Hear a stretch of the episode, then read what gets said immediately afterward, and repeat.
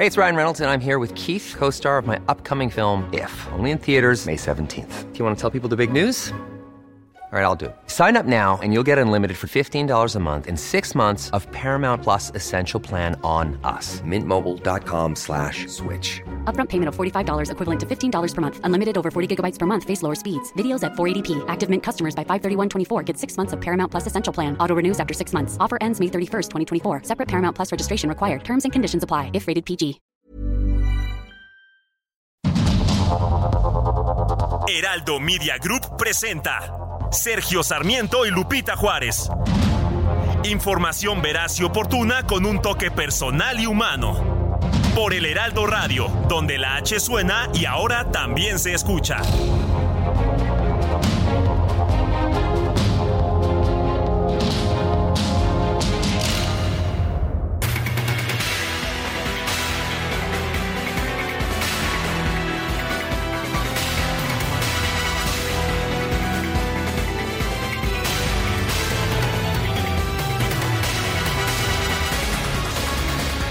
Son las 7 de la mañana en puntísimo. Hoy es jueves 10 de agosto de 2023. Soy Sergio Sarmiento. Lo invito a quedarse con nosotros para estar muy bien informado. También para pasar un rato agradable. Nos gusta darle a usted el lado amable de la noticia cuando la noticia se deja. Y como siempre, pues esto es bastante fácil por porque tengo el privilegio de contar con la mejor compañera, como dicen, del mundo mundial, Guadalupe Juárez. Muy buenos días, Lupita. ¿Cómo estás, mi querido Sergio? Qué gusto también saludarte esta mañana. Buenos días para todos nuestros amigos. Un privilegio que nos dejen acompañarlos con la información más importante como todas las mañanas. Y bueno, pues si no tienes más que añadir, mi querida Lupita, ¿te parece que empecemos con un resumen de la información más importante? Me parece muy bien, porque ¿qué crees? Hay mucho, hay mucho esta mañana. Vamos pues, jueves 10 de agosto de 2023, un resumen de la información. El portavoz del Comité Técnico del Frente Amplio por México, Arturo Sánchez, dio a conocer los nombres de los aspirantes que cumplieron todos los requisitos para pasar a la siguiente ronda del proceso interno del bloque opositor. La senadora del PAN, Xochitl Galvez, la senadora del PRI, Beatriz Paredes, el presidente de la Cámara de Diputados, Santiago Krill, y el exsecretario de Turismo, Enrique de la Madrid. En orden alfabético, las siguientes eh, personas pasarán a la siguiente etapa de este. Santiago Krill Miranda. Enrique de la Madrid Cordero. Xochitl Galvez Ruiz. Beatriz Paredes Rangel. Bueno, y por otro lado, el comité técnico determinó que el exgobernador de Michoacán, Silvano Aureoles, el senador del PRD, Miguel Ángel Mancera, y el exgobernador de Tamaulipas, Francisco García Cabeza de Vaca, superaron las 150 mil firmas, pero, pero quedaron fuera por no cubrir por lo menos 17 estados del país. El senador Miguel Ángel Mancera expresó su inconformidad con esta determinación del Comité Técnico del Frente Amplio por México. Afirmó que desconoce en qué esfera de poder se tomó esta decisión. No somos ingenuos tampoco. Y hoy lo que quiero decirle al comité organizador es que no dañan a la persona, sino se daña el proceso mismo. Eso es eh, indiscutible. Y serán unos y después serán otros. De continuar así. Ojalá que se pueda corregir, ojalá que se pueda eh, repensar, que se pueda revalorar.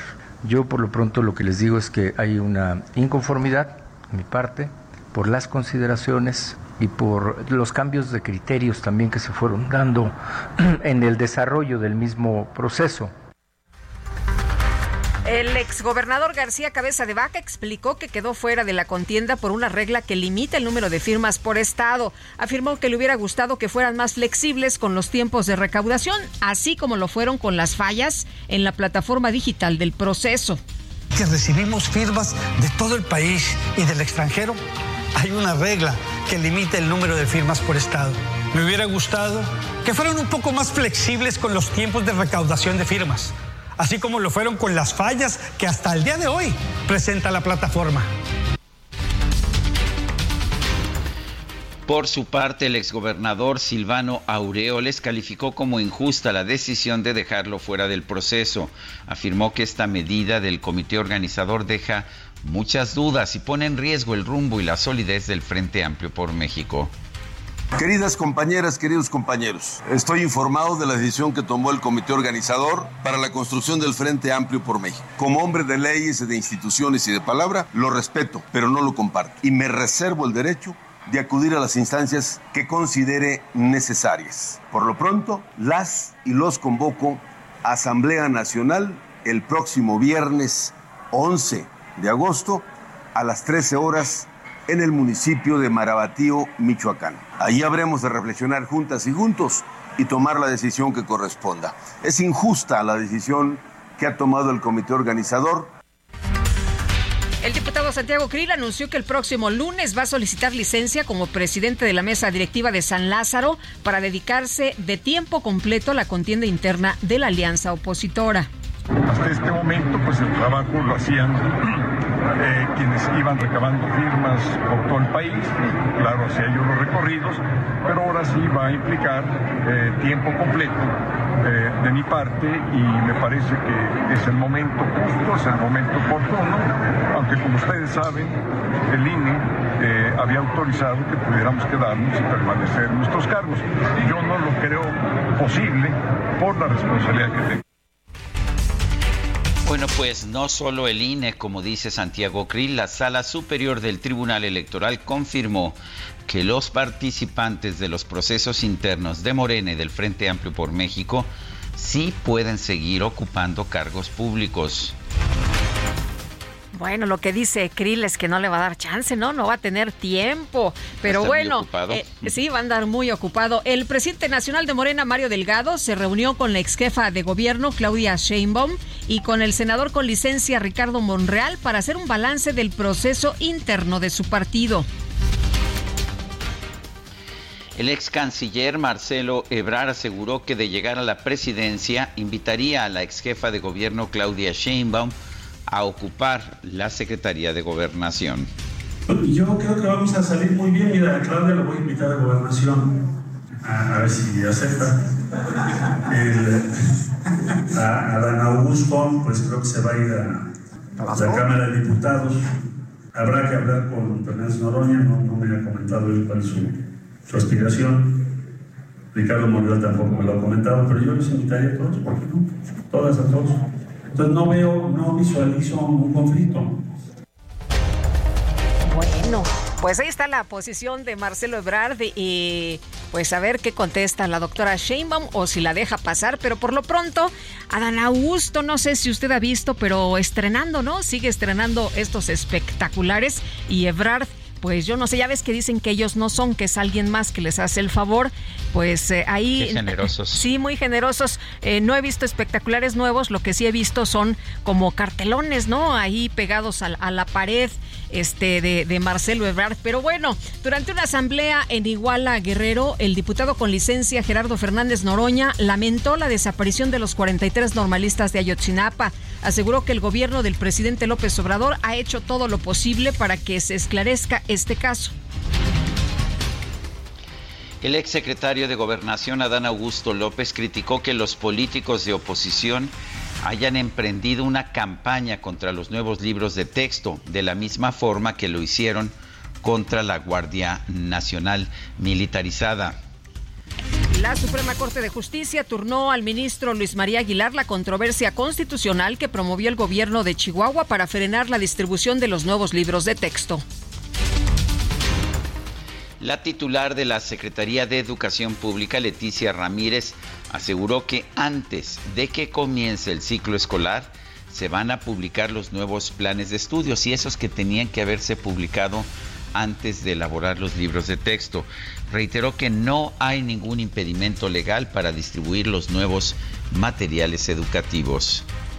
Ya con buscaremos el mecanismo de hacerlas públicas, no tenemos nada que ocultar y la información hasta el último momento antes de entrar a esta conferencia por parte del área jurídica es que los requerimientos que nos han hecho la jueza y todos los judiciales todo, siguen un proceso. Nosotros hacemos uso de los elementos legales que tenemos y por el momento no hay impedimento para que podamos seguir con la distribución de los libros de texto y los programas éticos se publicarán antes del inicio del ciclo escolar. Bueno, pues lo que dice la jueza es que la Secretaría de Educación Pública sigue sin dar a conocer, ¿no? Sin eh, informar de los programas eh, y los planes de estudio en los que se basaron para crear estos nuevos libros. Y el Consejo Coordinador Empresarial denunció que los contenidos de los nuevos libros de la SEP promueven la violencia en contra de los empresarios. El organismo destacó el caso del secuestro y asesinato de Eugenio Garza Sada, fundador del Tecnológico de Monterrey, ocurrido en 1973 por parte de la Liga Comunista 23 de septiembre, el cual se presenta como un intento de retención y la pérdida de una vida cuando fue un secuestro y un asesinato. Las autoridades de Aguascalientes reportaron que por lo menos dos hombres armados a bordo de una motocicleta asesinaron al empresario Juan Antonio Álvarez Flores cuando viajaba en su vehículo en la capital del estado. La vocería de seguridad de Tamaulipas afirmó que la violencia que se registra en la región de la frontera con Estados Unidos ocurre en Nuevo León y Coahuila, no en su territorio. La Guardia Nacional confirmó el envío de otros 500 elementos de la corporación a la ciudad de Acapulco para reforzar la estrategia de seguridad en ese destino turístico. Una jueza de distrito fijó un plazo de 24 horas para que la Fiscalía de Veracruz libere a la jueza Angélica Sánchez Hernández, detenida en junio por delitos contra la fe pública y tráfico de influencias, al considerar que las autoridades estatales violaron un amparo que impedía detenerla por delitos que no ameriten prisión preventiva. El presidente del Tribunal Superior de Justicia de Morelos, Luis Jorge Gamboa Olea, obtuvo una suspensión provisional para evitar ser removido de su cargo, luego de que siete magistrados del organismo solicitaron su destitución. En Tlaxcala, distintos colectivos feministas, ambientalistas y defensores de los derechos humanos realizaron una marcha hasta el Palacio de Gobierno Estatal para exigir resultados a la gobernadora Lorena Cuellar. Este miércoles se registró una falla en un ascensor de la Clínica 7 del INSE en Monclova, Coahuila. Siete personas quedaron atrapadas por alrededor de cuatro horas. Supongo que la culpa es de Miquel Arriola, ¿no? Que fue, fue director del INSE hace una década pues que ya tomen manos a la obra, ¿no? Que ya tomen acción quienes están al frente en estos momentos. Y por otra parte, en redes sociales se reportó una fuerte explosión en un horno de la planta de etileno del complejo petroquímico de Pemex en Coatzacoalcos, Veracruz, conocido como La Cangrejera. Hasta el momento no hay reporte oficial de personas lesionadas. El Departamento del Tesoro de los Estados Unidos anunció nuevas sanciones contra tres importantes miembros del cártel de Sinaloa. Se les vincula con el tráfico ilícito de fentanilo y de otras drogas. Un grupo de elementos del FBI abatió a un hombre de Utah que amenazó con realizar un atentado contra el presidente Joe Biden. Los hechos se registraron cuando los agentes trataban de ejecutar una orden judicial en la casa del sospechoso. En Ecuador este miércoles fue asesinado el candidato presidencial del partido Movimiento Construye Lista 25, Fernando Villavicencio. Tras realizar un acto de campaña en la ciudad de Quito, se había caracterizado durante años por sus críticas al régimen autoritario de Rafael Correa. Y a través de sus redes sociales, el presidente de Ecuador, Guillermo Lazo, lamentó el asesinato de Fernando Villavicencio y aseguró que este crimen no quedará impune. Por su parte, la Secretaría de Relaciones Exteriores de México lamentó el homicidio de Fernando Villavicencio, condenó cualquier acto violento que atente contra la voluntad del pueblo ecuatoriano. En información de los deportes, la Liga MX presentó una protesta formal por las actuaciones arbitrales e intervenciones del VAR en los partidos de la League's Cup, esto después de la polémica desatada por la eliminación del América.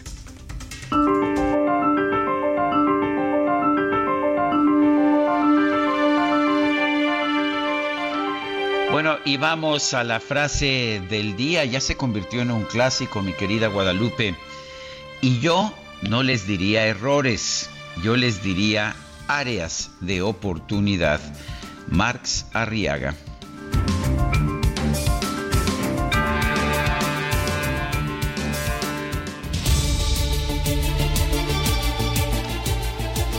Y vamos a las frases. Ayer, ayer de hecho colocábamos la siguiente frase en nuestros espacios, en nuestra cuenta de, de, Twitter, de X. ¿Deben distribuirse los nuevos libros de texto? Sí, nos respondió 6.8%. No, nos dijo 91.5%. ¿Quién sabe? 1.7%. Recibimos en total 6.395 participaciones. La que sigue, por favor.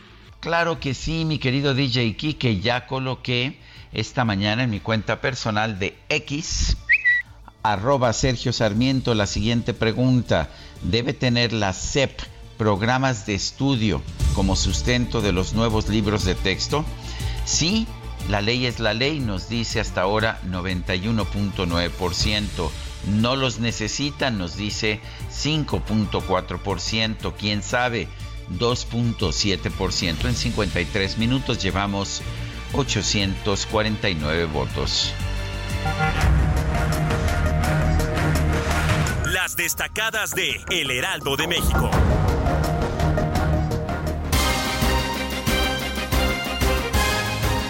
Y está con nosotros aquí en la cabina Itzel González con las destacadas. Itzel, ¿cómo te va? Muy buenos días, ya es jueves, ¿eh? Muy buenos días, Lupita, Sergio, queridos destacalovers. Lupita, excelente noticia, ya es jueves, estamos a un brinquito del fin de semana. Y por lo menos aquí la producción ya estamos haciendo el plan, qué se va a hacer, qué se va a armar. Usted cuéntenos también. Estamos muy contentos de que llegue el fin de semana por lo menos aquí en la ciudad, este, tenemos varias actividades. Estamos, estábamos viendo unos museos del fin de semana, entonces yo creo que se va a armar el plan, el plan tranquilo aquí en la Ciudad de México. Sergio Lupita, amigos, es jueves y también traemos muchísima información, así que vámonos con lo destacado, lo que se publica en el Heraldo de México. En primera plana, oposición Frente Amplio con cuatro finalistas, Xochitl Galvez y Santiago Krill por el PAN y Beatriz Paredes y Enrique de la Madrid por el PRI, avanzaron a la siguiente fase del proceso de selección. País, proceso jurídico, tienen los libros otro obstáculo. No se apegan a los planes, dice jueza. La CEP responde que está en proceso. Ciudad de México nuevas medidas, acuerdan cambios al reglamento de tránsito. Entre las modificaciones, se prohíbe que vayan menores de 12 años en las motocicletas.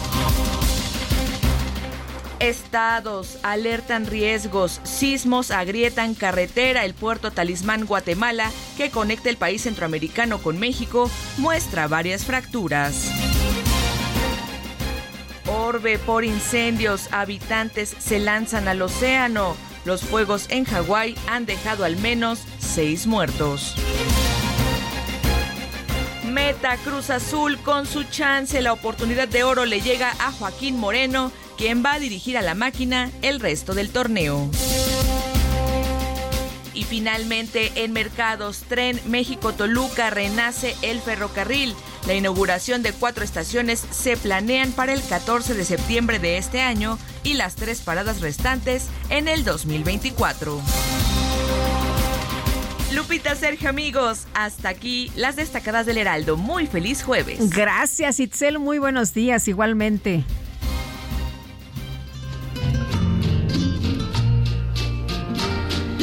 vas porque yo quiero que te vayas.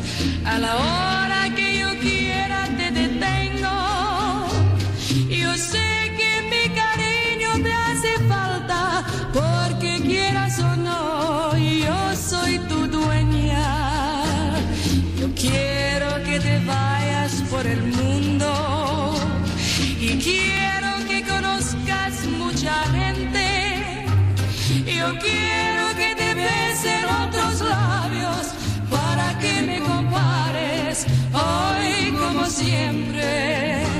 pues esta, esta voz limpia de soprano con un ligero acento estadounidense se hizo muy famosa acompañando al trío Los Panchos. Yo sé que la canción es de José Alfredo Jiménez, pero la interpretación es inequívocamente de Eddie Gourmet. Eddie Gourmet falleció el 10 de agosto de 2013. Nació en Nueva York el 16 de agosto de 1928 y ¿Te parece, Lupita? Hoy la vamos a estar escuchando. Ay, me encanta la idea. Yo estaba cantando, pero aquí eh, Quique tuvo a bien cerrarme el micrófono. Hace bien, no queremos ahuyentar al público. Ay, ay, ay, teníamos este miedo de que se cayera el rating de manera abrupta, entonces me cerró el micrófono. Pero mira, mi querido Sergio, estaremos disfrutando de esta, como tú dices, maravillosa voz de Eddie Gourmet. Si encuentras un amor que te comprenda No, que no, no, no, no voy a hacer nada, no te preocupes. Vámonos a la información mejor, Israel Lorenzana, que anda por allá en Avenida Morelos. ¿Qué pasa esta mañana, Israel? Qué gusto saludarte, muy buenos días. Lupita, muchísimas gracias. También para mí es un gusto saludarles esta mañana. Y hemos recorrido ya parte de la vía Morelos, hemos encontrado asentamientos considerables, esto con dirección hacia la zona de San Cristóbal.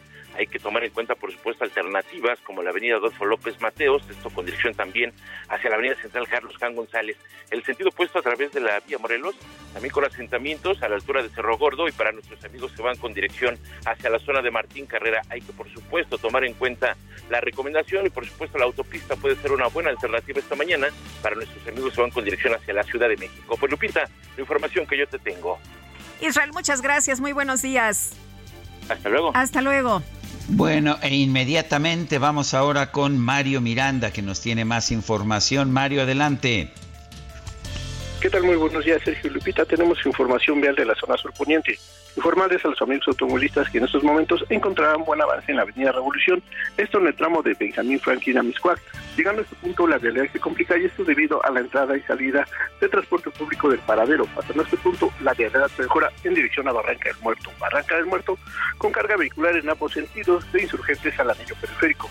La avenida Molinos con carga vehicular de Revolución al anillo periférico. Extremadura con buen avance de insurgentes a Patriotismo y finalmente la avenida Patriotismo con buen avance de Extremadura al viaducto Río Becerra. Sergio Lupita, la información de al momento. Muy bien, gracias, Mario Miranda. Buenos días. Y Alan Rodríguez también nos tiene información esta mañana que empezamos pues muy movidita. Alan, cuéntanos.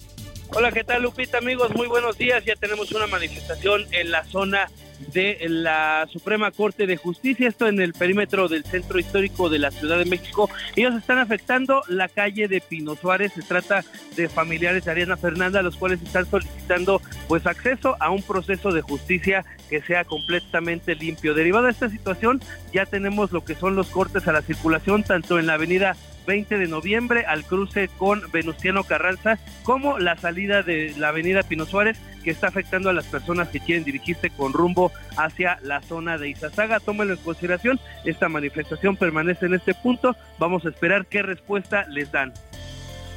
Muy bien, muchas gracias, Alan. Continuamos al pendiente, muy buen día. Buenos días. Bueno, sí. ¿Te acuerdas, Lupita, que decían que no había errores o que los errores eran áreas de oportunidad? Sí. Bueno, pues la secretaria de Educación, Leticia Ramírez Amaya, aseguró ayer en esta nueva conferencia sobre el tema de los libros de texto que los errores de estos libros, eh, los libros de primaria, serán corregidos en una fe de erratas como en todas las publicaciones. Eh, la secretaria señaló que, que los libros de texto eh, que los errores que se puedan encontrar podemos revisarlos, formular correcciones y hacer una fe de erratas como se hace siempre en todas las publicaciones. Es, eh, cuando se le preguntó sobre, eh, sobre el formato de la conferencia, donde se privilegió, se privilegió el tiempo de los expertos. Ramírez Amaya dijo que se va a mantener y que mañana van a continuar con los libros de segundo grado con los libros de segundo grado, perdón, fue un área de oportunidad que salió por ahí. Bueno, pues nos dicen entonces que con una fe de, ratas o de erratas, no entendí muy bien, se va a resolver todo el problema. Son las 7 de la mañana con 24 minutos. Nuestro número de WhatsApp 55 2010 96 47. Nosotros vamos a una pausa y regresamos. Quiero que te vayas a la hora que yo quiera te detengo. Yo sé que mi cariño te hace falta porque quieras o no, yo soy tu dueña. Yo les diría áreas de oportunidad.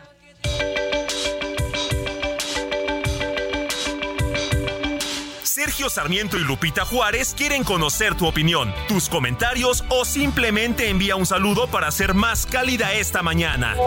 Envía tus mensajes al WhatsApp 55 20 10 96 47.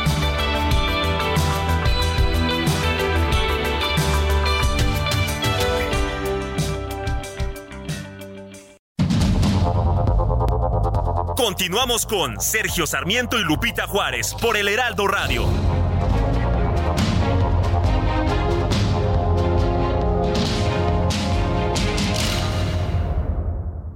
Toma un minuto y piensa en tu momento favorito. En tu graduación, por ejemplo. Ahora piensa en todas las empresas que se necesitan para hacerla posible. Las que rentan los salones, las que hacen la comida. Las empresas al comprar y vender entre sí generan economía para miles de familias. CIRT, Radio y Televisión Mexicanas. Voz de las empresas. Consejo de la Comunicación. Fiat Pulse es el SUV que te impulsa a hacer las cosas a tu estilo. Sé parte de la generación que transforma y estrénalo con tasa desde 7.99% más seguro gratis. Fiat, sé único. Visita tu distribuidor Fiat Chrysler. CAT 31.7% sin IVA. Vigencia del 1 al 31 de agosto de 2023. Consulta fiat.com.mx.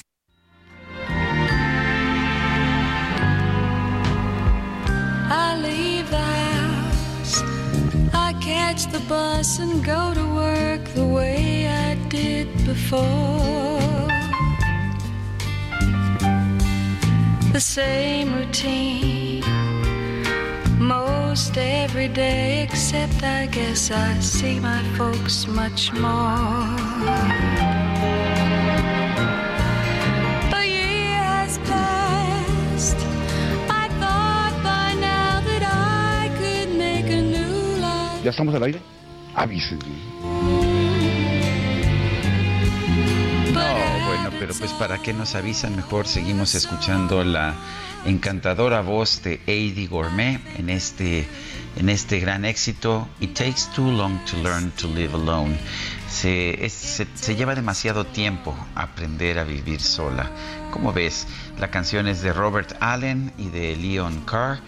Eh, la cantaba maravillosamente bien Eddie Gourmet. Pues suena padrísimo para este jueves, mi querido Sergio. Muy romántico. Sí, Oye, sí, sí. Quiero compartirte una anécdota de que me comparte Alejandro Garza, quien trabajaba, como sabes tú, de productora ya en Siempre en Domingo Sí. en Televisa. Dice que, que fueron del programa a entrevistar a Eddie Gourmet, que los recibió allá en su casa de Beverly Hills. Bueno, esperando que pues esperando que Raúl Velasco hiciera la entrevista, pero ¿qué crees? Bueno, ya todo el mundo sabe que Raúl Velasco pues apenas mascullaba el inglés bastante mal, por cierto. Y Eddie Gourmet, a pesar de que cantaba en español con un español casi perfecto, resultaba que no hablaba español. Y entonces que fu- fue un verdadero lío poder hacer esa entrevista. Y bueno, pues ¿cómo la ves, Guadalupe? Ah, qué complicaciones con eso del idioma. Lo bueno que la música es un idioma universal. ¿Te fijas cómo se aprendía? Porque estábamos escuchándola cantar en, en español con la media vuelta. Sí. Y la verdad es que pues pronunciaba realmente Muy muy, bien, bien, Pues no, muy bien. resulta que no, que no hablaba español.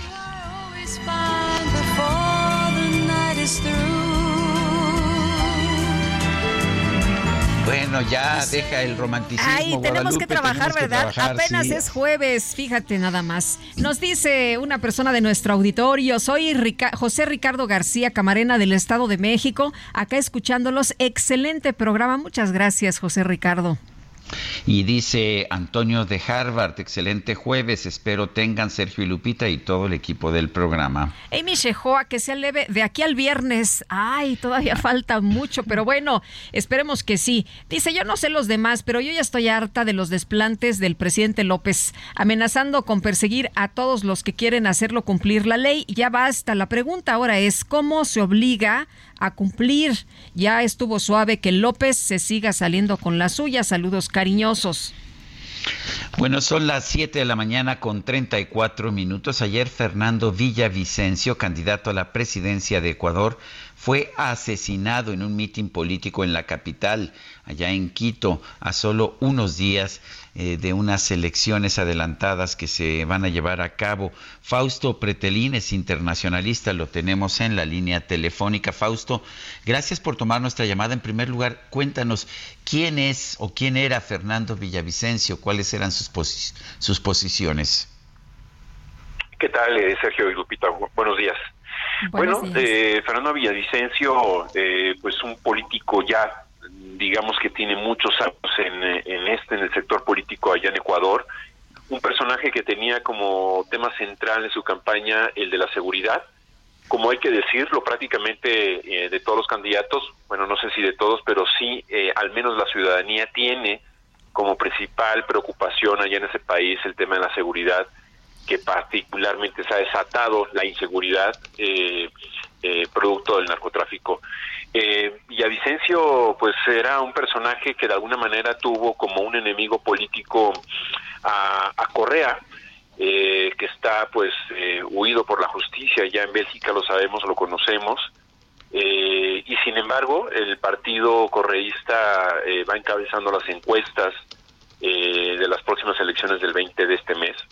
Eh, con su eh, política o representante o candidata Luisa González, que por cierto a principio de este mes se reunió aquí en México con Correa, es uno de sus eh, promotores importantes y va a tener un papel clave en dado caso de que ganara, pero un escenario que podría haber cambiado a partir del día de ayer por la muerte precisamente de Villavicencio.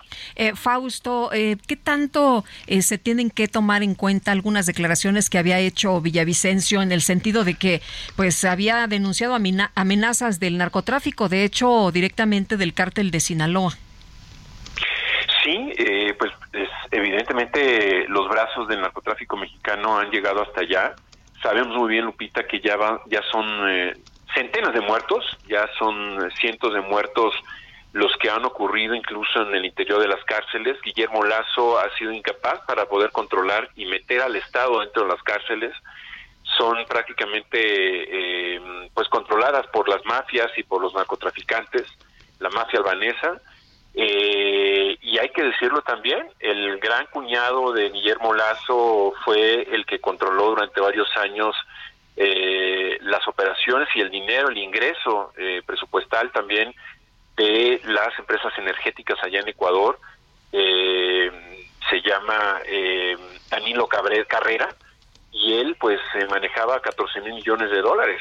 Entonces, eh, tu pregunta, Lupita, implica precisamente la corresponsabilidad, bueno, después de que se hagan las pesquisas y las investigaciones de qué ocurrió y quién, a, quién ordenó la muerte de, de, de Villavicencio el día de ayer allá en Quito, pues eh, tendrían que ir o apuntar, ¿no? Como probabilidad a este cártel de Sinaloa que eh, lo señala el propio Villavicencio en, en, audios eh, anteriores a su muerte, obviamente, eh, que recibió amenazas de muerte y que pues no, no se iba a dejar intimidar precisamente por esas amenazas de gente del, del, del, grupo de Sinaloa, ¿no?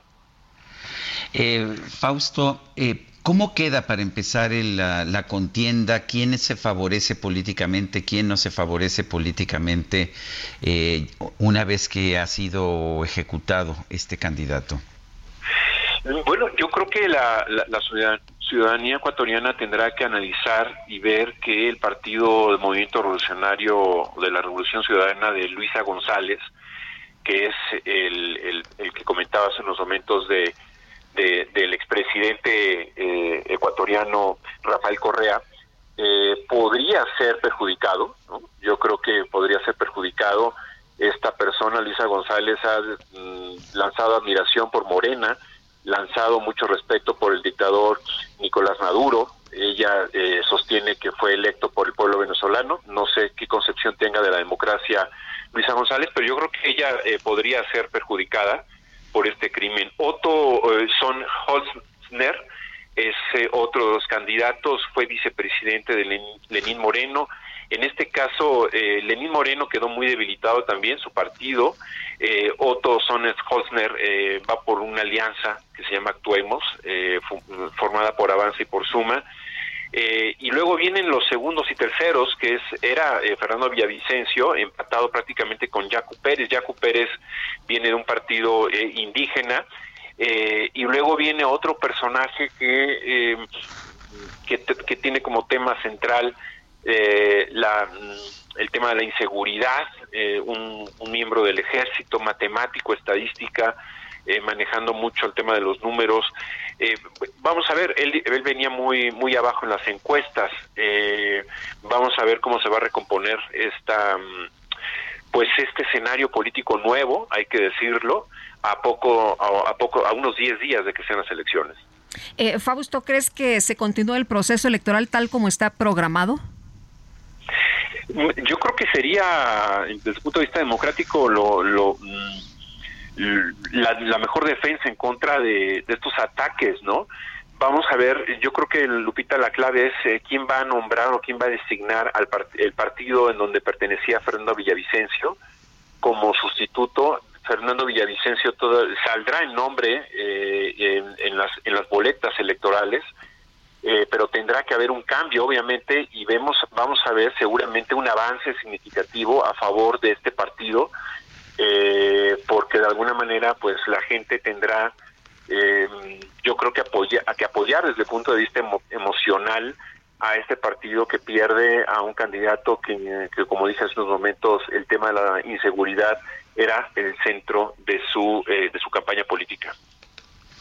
Bueno pues Fausto Pretelín internacionalista gracias por ayudarnos a entender lo que ha significado este asesinato, el asesinato de Fernando Villavicencio, candidato a la presidencia del Ecuador. Buenos días, Sergio, Lupita. Gracias, hasta luego, muy buenos días. Los aspirantes que pasaron a la segunda etapa del proceso para seleccionar a quien encabece el Frente Amplio por México son Santiago Krill, Enrique de la Madrid, Xochitl Galvez y Beatriz Paredes. Esto luego de cumplir con el requisito de las 150 mil firmas de apoyo ciudadano. Elia Castillo, nos tienes todos los detalles, te escuchamos. Buenos días. Muy buenos días, Sergio Lupita. Los saludo con mucho gusto a ustedes y al auditorio. Así es, Santiago Krill, Enrique de la Madrid, Xochil Gálvez y Beatriz Paredes son los aspirantes que pasaron a la segunda etapa del proceso para seleccionar a quien encabece el Frente Amplio por México, que inicia justamente este jueves. Esto luego de cumplir con el requisito de las 150 mil firmas de apoyo ciudadano, eh, pues distribuidas en al menos 17 entidades del país. En orden alfabético, las siguientes eh, personas pasarán a la siguiente etapa de este. Santiago Krill Miranda. Enrique de la Madrid Cordero. Xochitl Galvez Ruiz. Beatriz Paredes Rangel.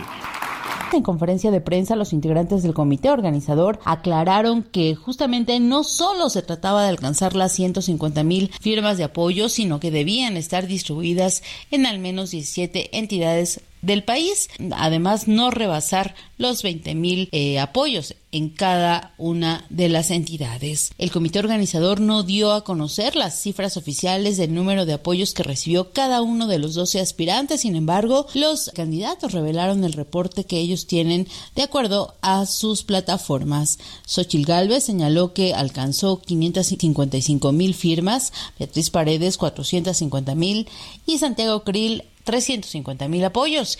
Enrique de la Madrid se abstuvo de revelar la cifra toda vez que dijo parte del acuerdo fue que únicamente se diera a conocer los nombres de quienes cumplieron este requisito, pero no el de las cifras. Les comento, Sergio Lupita, que el día de hoy arranca justamente la segunda etapa de este proceso del Frente Amplio por México con el primer foro nacional que se realizará hoy a las 7 de la noche en un hotel de Avenida Paseo de la Reforma. Este es el reporte que les tengo.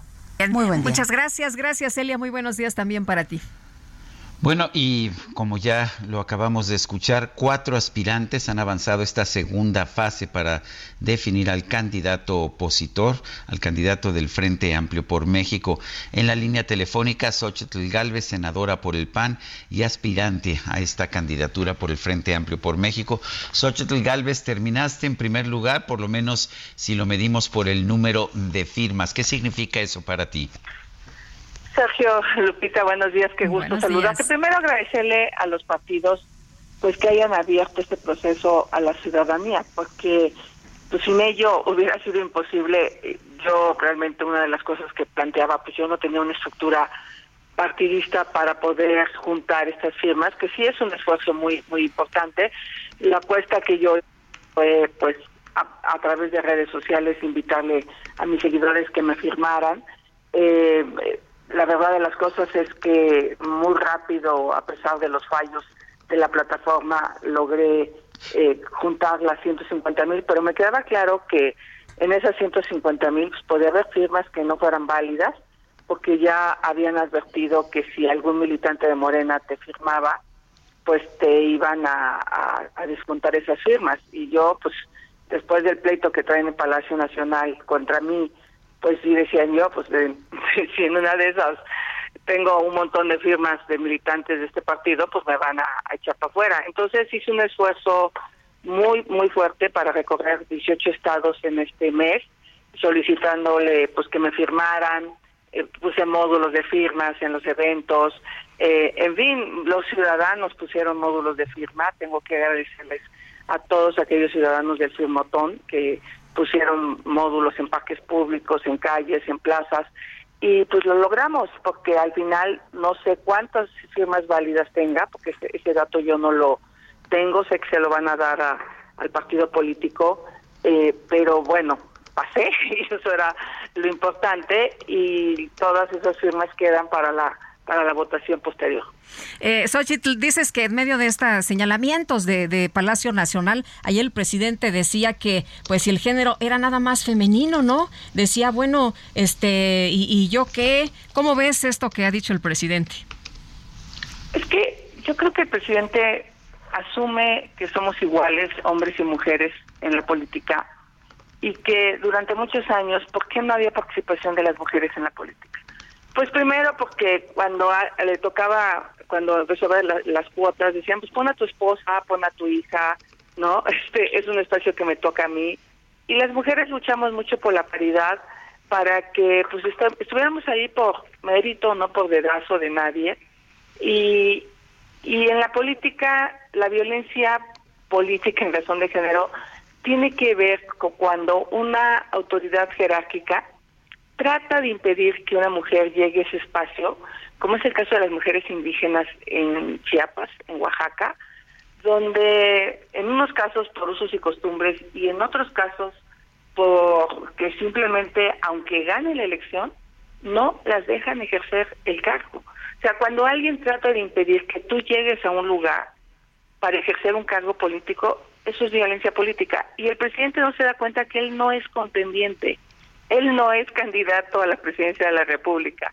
Porque pues llegado el momento, pues a lo mejor si logro esta coordinación, Marcelo, Claudia, pues de alguna manera entonces eh, habrá un enfrentamiento político duro, fuerte, yo espero que respetuoso, pero el presidente es un superior jerárquico que trata de que yo no llegue. Eso es lo que el presidente busca conmigo.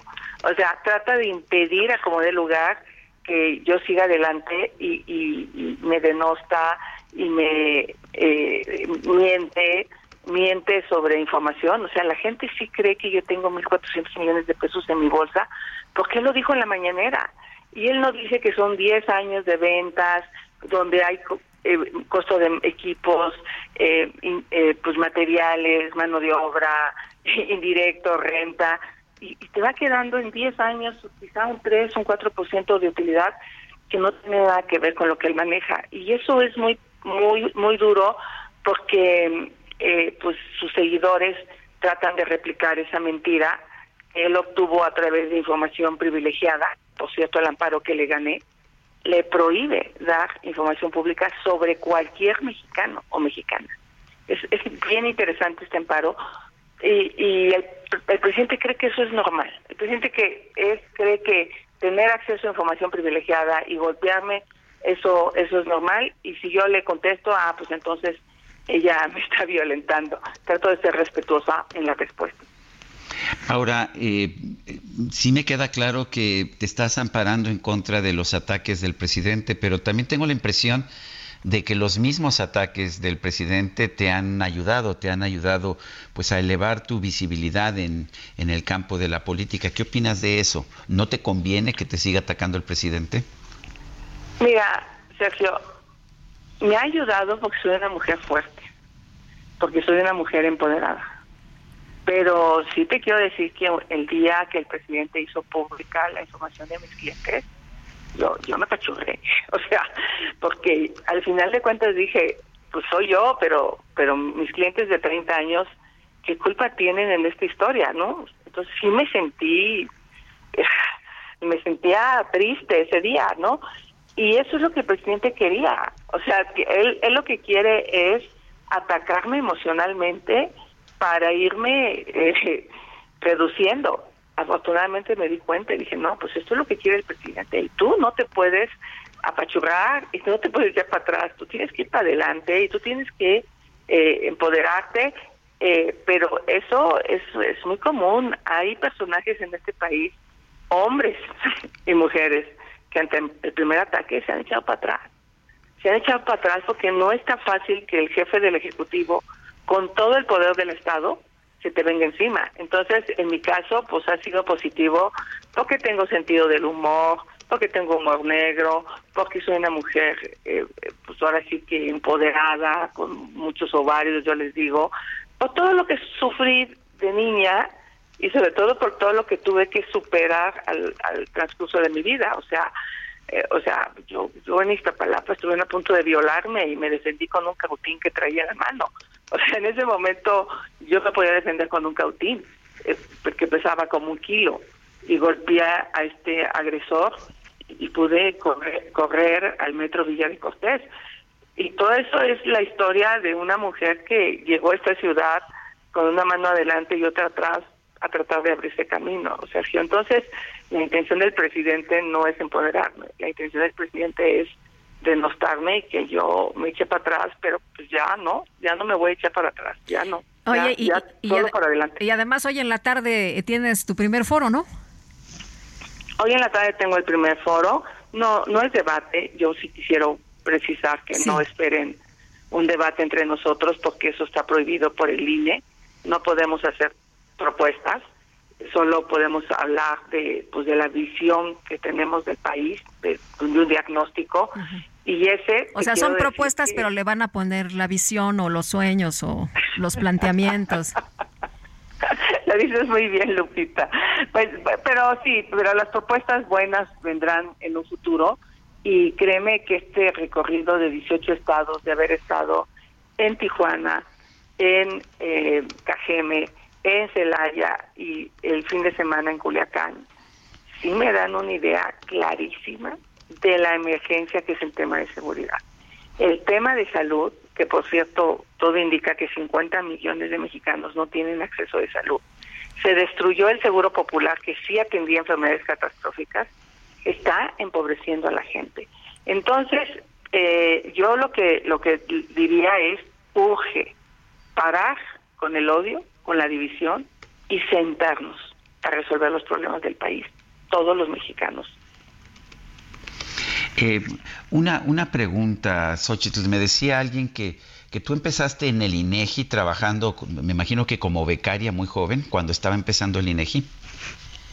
Claro, y esa historia es súper bonita, este Sergio, porque cuando yo llego a México empiezo a trabajar en telefonista con un sueldo de 2.500 pesos mensuales, que apenas me alcanzaban para ese cuarto de lámina en Iztapalapa.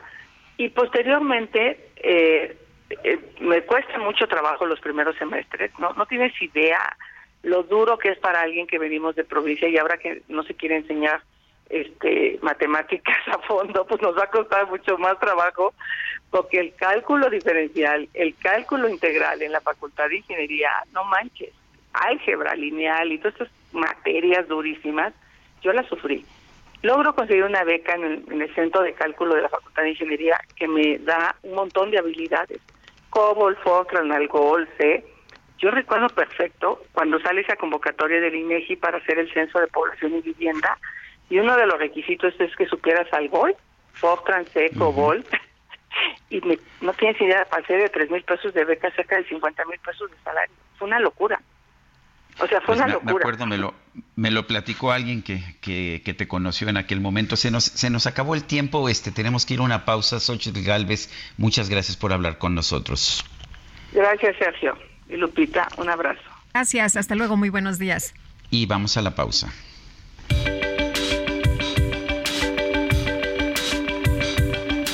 Sergio Sarmiento y Lupita Juárez quieren conocer tu opinión, tus comentarios o simplemente envía un saludo para ser más cálida esta mañana. Envía tus mensajes al WhatsApp 55 20 10 96 47.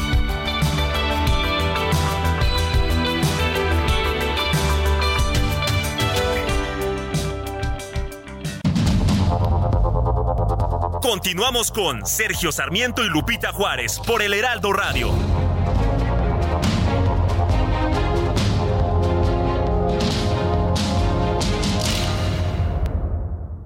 Hola, mi nombre es Paola Flores, soy diseñadora de interiores y te invito a Expo Mueble Internacional, la feria líder de muebles y decoración en América Latina. La cita es del 16 al 19 de agosto en Expo Guadalajara y con más de 400 expositores encontrarás la mejor calidad y diseño en todo tipo de mobiliario, mueble residencial, exteriores, infantil, de madera, tapizados, todo. El evento no tiene costo, regístrate en expomuebleinternacional.com.mx. Qué bien te veías en tu boda, ma. Ya casi 30 años. Deberían irse de vacaciones a celebrar. Uy, mija, con qué ojos. Fonacot te presta hasta cuatro meses de sueldo, con el interés más bajo, en efectivo y directo a tu cuenta en 24 horas. Fonacot está conmigo. Gobierno de México. Este 10 de agosto se celebra el Día Mundial del León, con la finalidad de generar conciencia sobre la importancia de apoyar la conservación de esta especie en peligro de extinción. Este efeméride también sirve como conmemoración por el crimen de León Cecil, en el año 2015, ocurrido en un parque nacional de Zimbabue, el cual fue cazado fuera de su reserva natural y desollado por encargo de un dentista estadounidense, lo cual generó indignación en todo el mundo y desató una ola de denuncias contra la caza furtiva en África. Diversos organismos internacionales advierten que la población de leones africanos ha disminuido un 40% durante los últimos 20 años, siendo catalogada como una especie vulnerable por la Unión Internacional para la Conservación de la Naturaleza. La principal amenaza que enfrentan estos grandes felinos es la caza furtiva para el comercio de su piel, carne y huesos.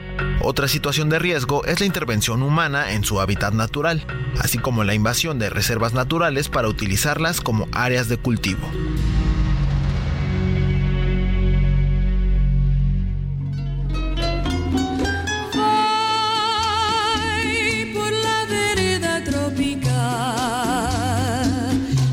Noche plena de quietud, con su perfume de humedad.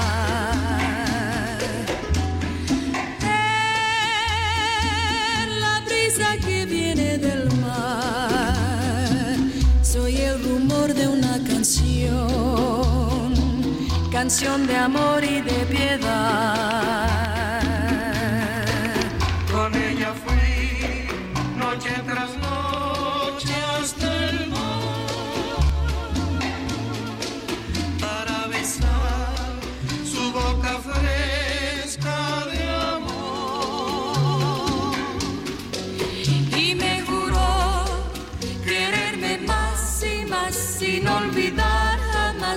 Aquella noche junto al mar.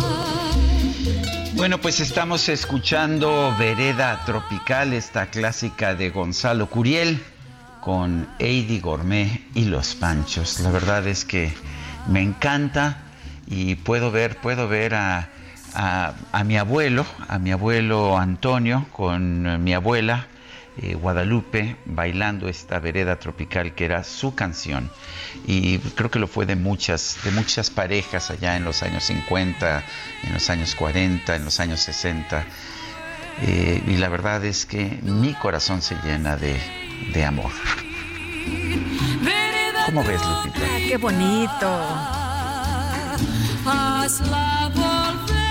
Bueno pues Vámonos, vámonos a los mensajes con estos recuerdos que seguramente muchos de nuestros amigos estarán evocando esta mañana. Nos dice una persona de nuestro auditorio, buenos días, Gran Dinámico. Esta semana han desempolvado mi baúl de los recuerdos. Dice, con maravillosos conciertos de Velanova y de Juanes y hoy momentos mágicos con mi abuelo. Ojalá puedan poner sabor a mí. Excelente programa, los admiro. Feliz jueves, Karen Jiménez. Karen, te mandamos un abrazo y qué gusto que te esté gustando la música. Y dice otra persona, buen día, esta administración se ha caracterizado por no admitir los errores o siempre tienen la culpa los conservadores. Los libros tienen errores, un área de oportunidades cuando las cosas están bien y se pueden mejorar. Cuando están mal, es un error. Ahora resulta que decir que Benito Juárez nació el 28 de marzo, no, dice el libro, no se equivocó tanto, dice el libro que 18 de marzo. Es un área de oportunidad más pequeña, digamos. Nació el 28 de marzo, es un área de oportunidad porque ese día comenzaron las contracciones, pero nació el 21 o cómo. Los libros tienen errores, no áreas de oportunidad. Rosa Edith Vázquez. Bueno, aquí lo importante es que ya están reconociendo que sí hay errores, ¿no? Porque al principio decía que no. Eh, por lo menos eh, lo que dicen es que pues van a resolver. Oye, y nos dice otra persona, buenos días, Sergio Lupita, me encanta su formato de noticias, lo sigo desde hace años. Los libros de texto de la SEP serán corregidos con la fe de ratas, no de ratas. En cuanto al señor Marx Arriaga, si es verdad lo que aparece en internet, es una persona muy preparada, con doctorado de una universidad de Madrid, es un recurso muy desperdiciado. Lo malo es su servilismo a este gobierno de cuarta, es de los pocos funcionarios con preparación y sobresalientes. Saludos y abrazos es lo que nos dice Carlos Monjarras. Vámonos al clima. El pronóstico del tiempo con Sergio Sarmiento y Lupita Juárez.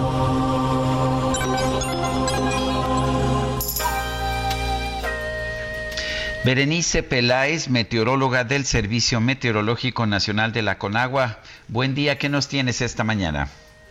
¿Qué tal? Muy buenos días, Sergio Lupita. Es un gusto saludarlos e informarles que durante este día los sistemas que van a incidir en el país son la onda tropical número 21, que se va a desplazar sobre el istmo y golfo de Tehuantepec.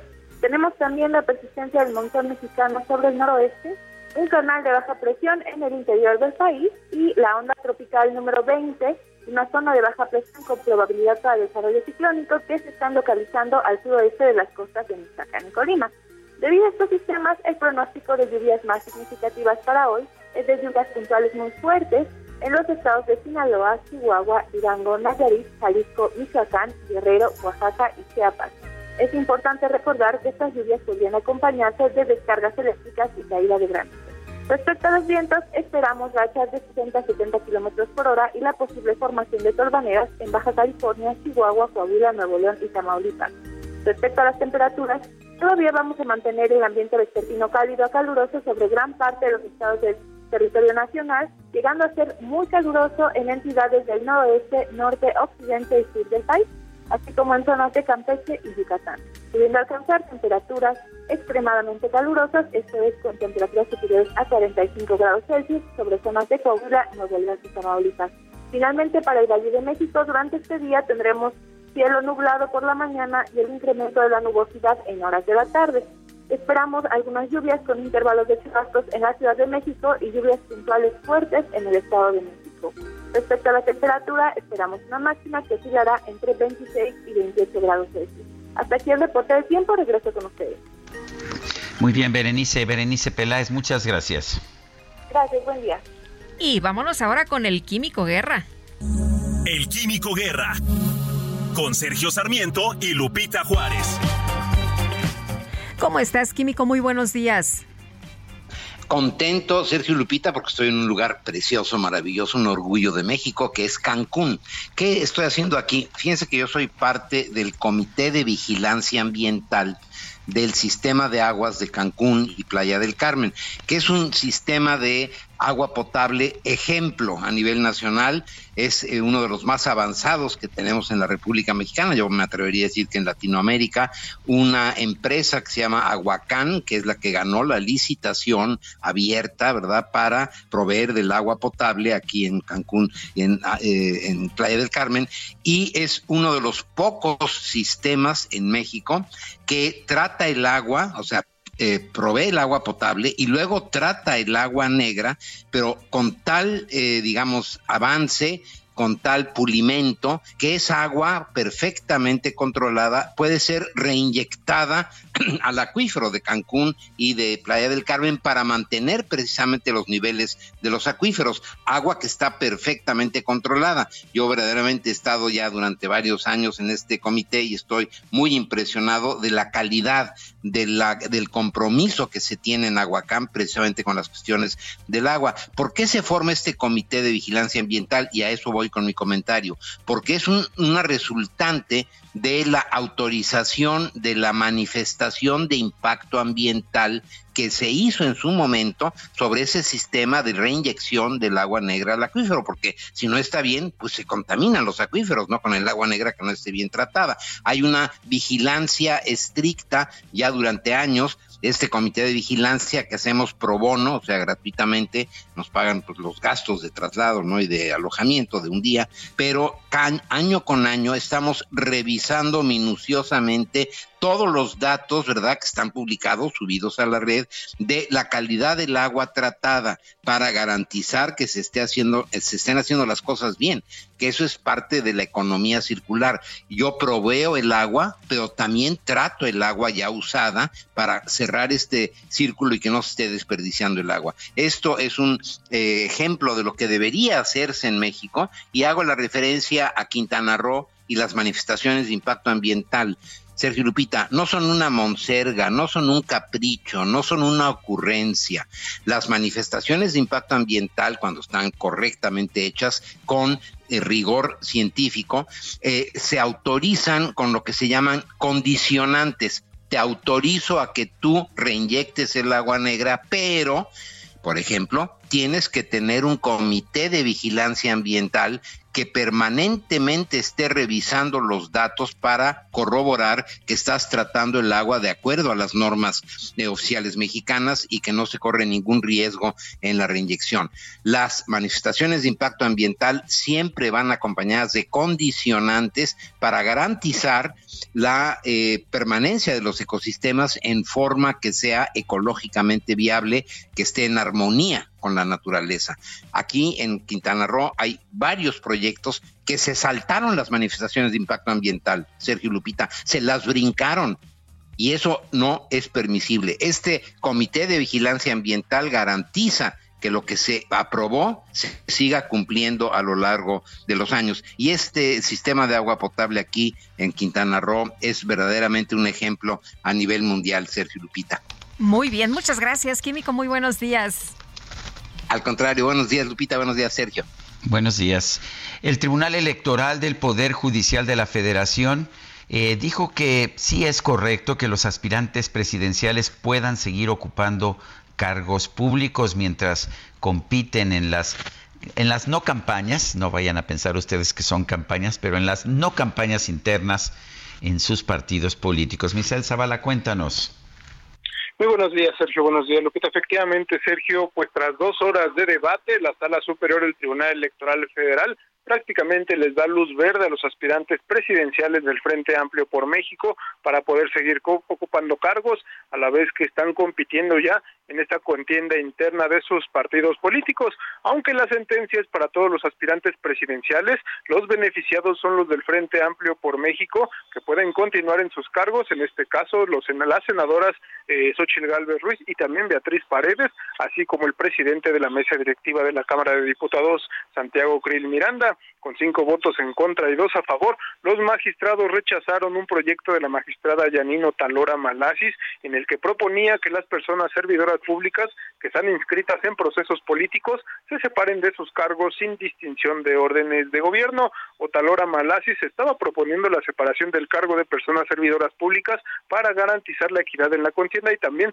para prevenir uso de recursos públicos en los procesos internos. Sin embargo, el proyecto fue rechazado por los magistrados Mónica Soto, José Luis Vargas, Indalfer Infante, eh, Felipe de la Mata y también el magistrado presidente Reyes Rodríguez Mondragón. Y en este debate el magistrado Indalfer Infante afirmó que no hay una justificación legal para ordenar la separación del cargo. Además aclaró que fueron los propios partidos políticos los que regularon la separación de los cargos. En este caso también se sumó el magistrado Vargas Valdés, quien rechazó el proyecto porque rebasa el ámbito del Tribunal Electoral y la prohibición violenta el derecho de libertad de La propuesta de Yanino Talora no supera un test de constitucionalidad porque es desproporcionada, fue lo que dijo el magistrado Vargas Valdés, y al final de cuentas, eh, Sergio Lupita, pues ya eh, los candidatos, los aspirantes, perdón, a la coordinación del Frente Amplio y los demás aspirantes que busquen eh, un proceso o que estén participando en procesos internos y que sean eh, pues también servidores públicos podrán seguir en esta en este servicio público y también en las internas de los partidos políticos. Hasta aquí la información. Misael Zavala, muchísimas gracias. Muy buenos días. Bueno, ayer eh, Sergio y amigos se acordarán que hubo inconformidad de los participantes del PRD porque no pasaron el filtro de las firmas para continuar y buscar la representación en el Frente Amplio Progresista. El día de hoy se está haciendo una invitación a la conferencia que tendrá lugar a las diez y media de la mañana. El PRD está convocando, encabeza la conferencia Jesús Zambrano, el presidente nacional del partido. Estará Luis eh, Cházaro, el coordinador del grupo parlamentario del PRD. También el senador Miguel Ángel Mancera, que no pues eh, alcanzó las, las firmas. El exgobernador de Michoacán, Silvano Aureoles, que tampoco pasó este filtro. Eh, aspirantes a responsables precisamente para la construcción del Frente Amplio por México. Están citando el día de hoy a las diez y media de la mañana. Estaremos muy atentos. Eh, ¿Qué va a pasar? Una de las preguntas que nos hacemos esta mañana es, eh, ¿van a continuar en el Frente Amplio o se va a anunciar la salida del PRD de esta alianza? Pues estaremos muy atentos, ¿no? Diez y media es la conferencia el día de hoy. Son las 8 de la mañana con 16 minutos. En la conferencia de prensa de esta mañana, Luisa María Alcalde, titular de la Secretaría de, de, Gobernación, confirmó el lanzamiento de una aerolínea del gobierno que será manejada por la Secretaría de la Defensa. Compraron para esta, ya lo sabíamos, el nombre de Mexicana de Aviación, una aerolínea que quebró en 2010. Vamos a escuchar lo que dijo la secretaria de Gobernación. Informar que estamos muy contentos porque gracias al esfuerzo eh, de los trabajadores, de las organizaciones sindicales, de las dependencias aquí presentes, se ha logrado la solución a un viejo problema que parecía imposible. A pesar de las injusticias del pasado ocasionado por la irresponsabilidad de la empresa y la complicidad de gobiernos anteriores, hoy podemos celebrar que gracias a la lucha de las y los trabajadores y de sus organizaciones sindicales se logra avanzar en el reconocimiento de sus derechos. Enhorabuena, hoy es un día histórico, un día que valdrá la pena recordar, eh, sobre todo por lo que ha significado la lucha que han mantenido esos miles de mujeres y hombres que quedaron desamparados y que hoy ven una luz en el camino. Muchísimas felicidades. Bueno, pues hay quien ha querido decir que revive Mexicana de Aviación. No, se crea una empresa gubernamental, una empresa que será asignada a la Secretaría de la Defensa y compraron el nombre de Mexicana de Aviación. Grupos de autodefensa de transportistas del Estado de México llevan a cabo revisiones de vehículos en el municipio de Tecámac, esto para inhibir las extorsiones. Dicen que ya están hartos de los robos, de las extorsiones, que hay temor, por supuesto, de los choferes y de los pasajeros. Y vamos a platicar con Eddie Grani, él es presidente de la Fundación Mexicanos Uniformados. Eddie, muchas gracias, muy buenos días. Muy buenos días, Guadalupe. Buenos días, Sergio. Buenos días. Un placer. Gracias. Eh, cuéntenos, eh, ustedes eh, están realizando estos recorridos, están armados, qué están haciendo, cuántas personas participan y en qué momento pues toman esta determinación, en qué momento dicen, bueno, ya, no podemos más y tenemos que hacer algo. Gracias. muy buena tu pregunta y me permito aclarar que no. Nosotros somos ciudadanos, empresarios, comprometidos con el bienestar de este país que hemos decidido poner recursos para recursos financieros, recursos sociales, recursos materiales, para crear una fundación legal y fiscalmente constituida, la primera, hoy en día lamentablemente la única fundación constituida en beneficio de nuestros policías. Eso es lo que estamos haciendo para proponer medidas, proponer eh, rutas de pues que sumen hacia este camino tan difícil de gobernabilidad que hay ahorita en el país, pero nosotros creemos que es muy importante que ya como sociedad civil también nosotros entremos a un discurso propositivo, constructivo y no nada más crítico hacia las autoridades, independientemente de su corriente política. Creo que es momento que se tomen acciones ya muy concretas, porque si no, entonces sí, en estos tiempos preelectorales de tanta agitación política y con índices, índices perdón, de delincuencia cada vez más crecientes, sí se van a complicar más las cosas. Eh, cuéntenos exactamente qué tipo de revisiones están haciendo a los vehículos. Mira, la, es que no, yo creo que hay una confusión. Nosotros no, no tomamos actividades operativas. lo que nosotros hacemos son estudios, es análisis, es comunicación directamente con las policías de todo el país, tanto policías eh, federales como lo que es Guardia Nacional, eh, policías auxiliares, policías estatales, y tratamos de encaminar este tipo de acciones hacia estudios de, de profundidad en cuanto al análisis de operativos y recomendaciones en el caso de la pues del entorno jurídico, el entorno laboral de nuestros policías. Esto significa que ustedes lo que están haciendo es ayudar a los policías, eh, capacitarlos, eh, darles elementos para que ellos hagan su trabajo de mejor manera. Es correcto, porque sí, yo creo que había una confusión en que nosotros estamos haciendo un tipo de revisión, ¿no? No estamos facultados, nosotros no somos autoridad. Lo que sí hemos identificado es que, por ejemplo, no hay un asilo para policías en este país. Los policías hoy en día se mueren en asilos de, del DIF, eh, con sus familias, con, pues, con sus familiares. Es increíble que los actores tengan la casa del actor, los maestros, por ejemplo, tengan sus sindicatos.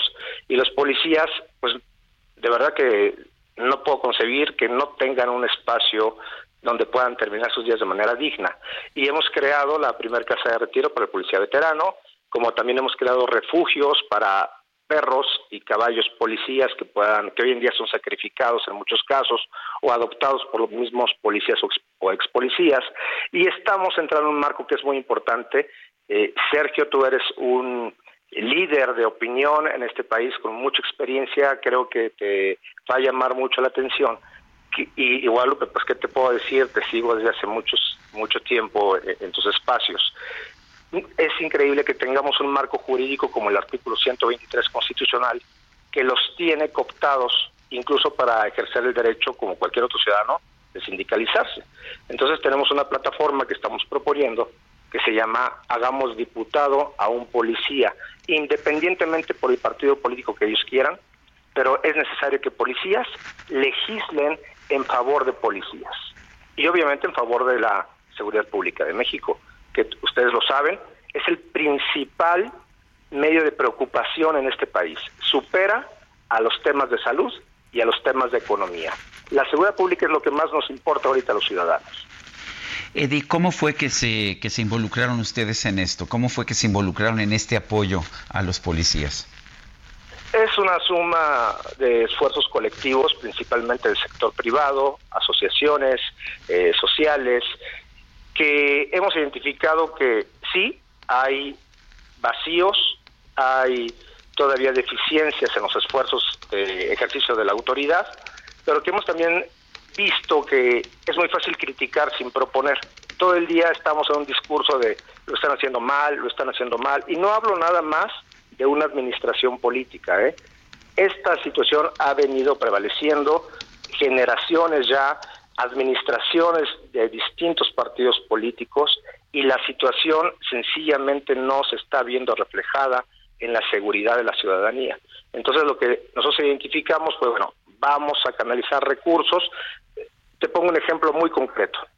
Este 25 de septiembre, en el Auditorio Nacional, que es el máximo foro de expresión cultural del país, vamos a presentar el primer Congreso Nacional de Mexicanos Uniformados.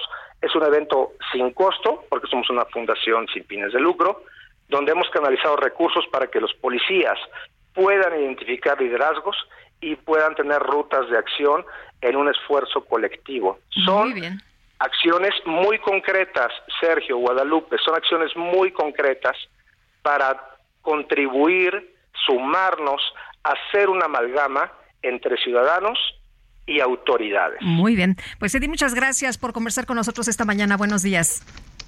Muy buenos días, un saludo a toda tu radio escucha y por favor les eh, felicito porque son periodistas comprometidos, muy reconocidos en este país. Y...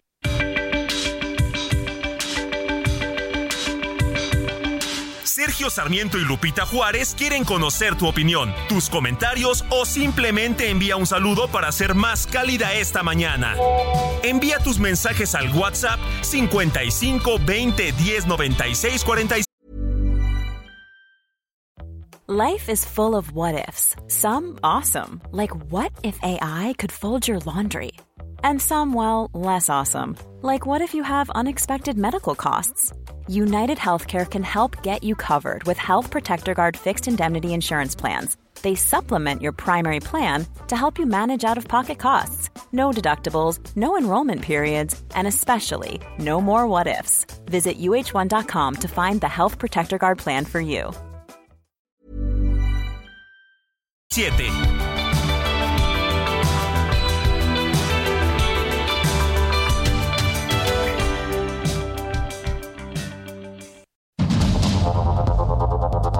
Continuamos con Sergio Sarmiento y Lupita Juárez por el Heraldo Radio.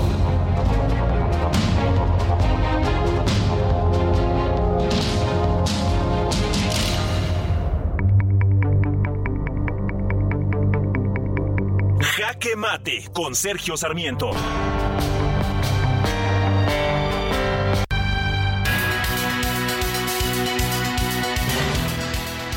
El gobierno de la República está lanzando una nueva aerolínea gubernamental ha comprado el nombre de Mexicana de Aviación para pues generar la idea de que lo que está haciendo es revivir Mexicana de Aviación, pero no, esto es bastante peor. Es una aerolínea manejada por el ejército que tendrá que ser subsidiada por los contribuyentes, ¿sí?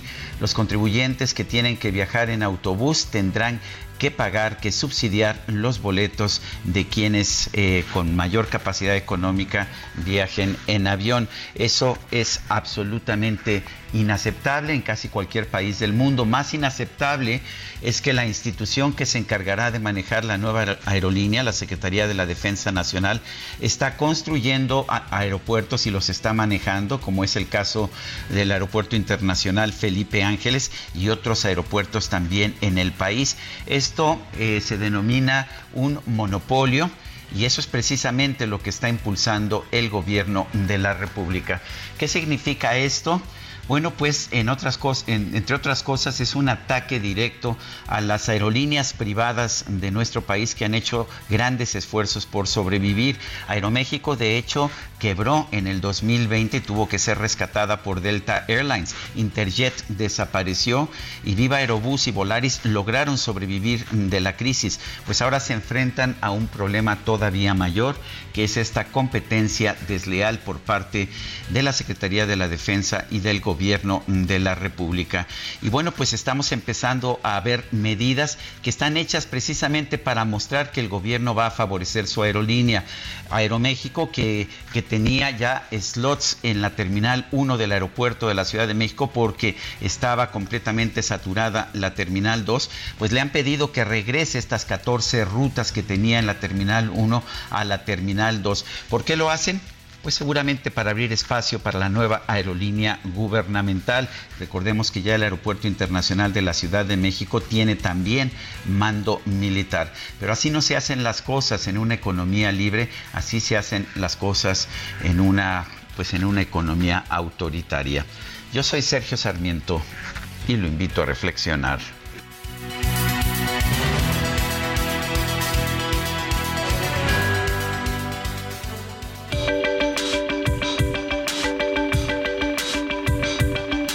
Sergio Sarmiento, tu opinión es importante.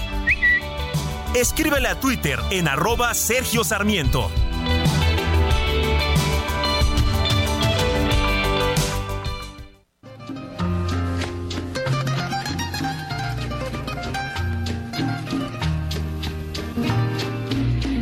Tanto tiempo disfrutamos de este amor, nuestras almas se acercaron tanto así que yo guardo tu sabor, pero tú llevas también sabor a mí. Si negaras mi presencia en tu vivir, bastaría con abrazarte y conversar. Tanta vida yo te di que por fuerza tienes ya sabor a mí. No pretendo ser tu Pues ya nos habían pedido sabor a mí, ¿verdad, Lupita? Sí, ya nos habían pedido esta. Sabor a mí, qué bonito escuchar esta mañana a Idi Gourmet con los panchos. Y a nuestros amigos del auditorio, mi querido Sergio, también les está gustando mucho la música. Marilu Rodríguez dice, me encanta la música, algo para darnos un día más agradable. Buenos días con el cariño de siempre. Y esta versión de la clásica canción de Álvaro Carrillo me parece entrañable. Es la que yo siempre recuerdo de Sabor a mí con los Panchos y Eddie Gourmet. Vereda Tropical, nos dice Rafael, fue el tema de mi abuela paterna con mi abuelo. Ellos escuchaban la versión de Tito Guizar, hermano de mi abuelo materno. Pues uh, qué cosa, ¿verdad? Porque era la canción de, de mis abuelos maternos también. Pues tenemos muchos recuerdos con estas canciones. Y nos dice otra persona, un gusto escucharlos. Cada mañana una aclaración jurídica. López Obrador, al hablar en su carácter de presidente de la República, no puede hacer ejercicio de libertad de expresión. Esta garantía está reservada a los ciudadanos o gobernados. La autoridad solo puede hacer y llegar hasta donde la ley le impone o faculta. Las garantías constitucionales se instituyeron para que el gobierno, la autoridad y los funcionarios no abusaran de su poder o situación de supraordinación. Esto es lo que nos comenta David Sol. Ayer nos comentaba Javier Martín Reyes efectivamente que los funcionarios, los presidentes de la República no tienen derecho, tienen obligaciones y pueden hacer solamente todo aquello que la ley les faculta. En fin, vamos con otros temas. El titular de la Comisión de Derechos Humanos de Morelos, Raúl Israel Hernández, se declaró víctima de persecución política por parte del gobierno de Cuauhtémoc Blanco. Sostuvo que existe un estado de ingobernabilidad en la entidad. En la línea telefónica, Raúl Israel Hernández Cruz, presidente de la Comisión de Derechos Humanos del Estado de Morelos. Señor presidente, gracias por tomar nuestra llamada.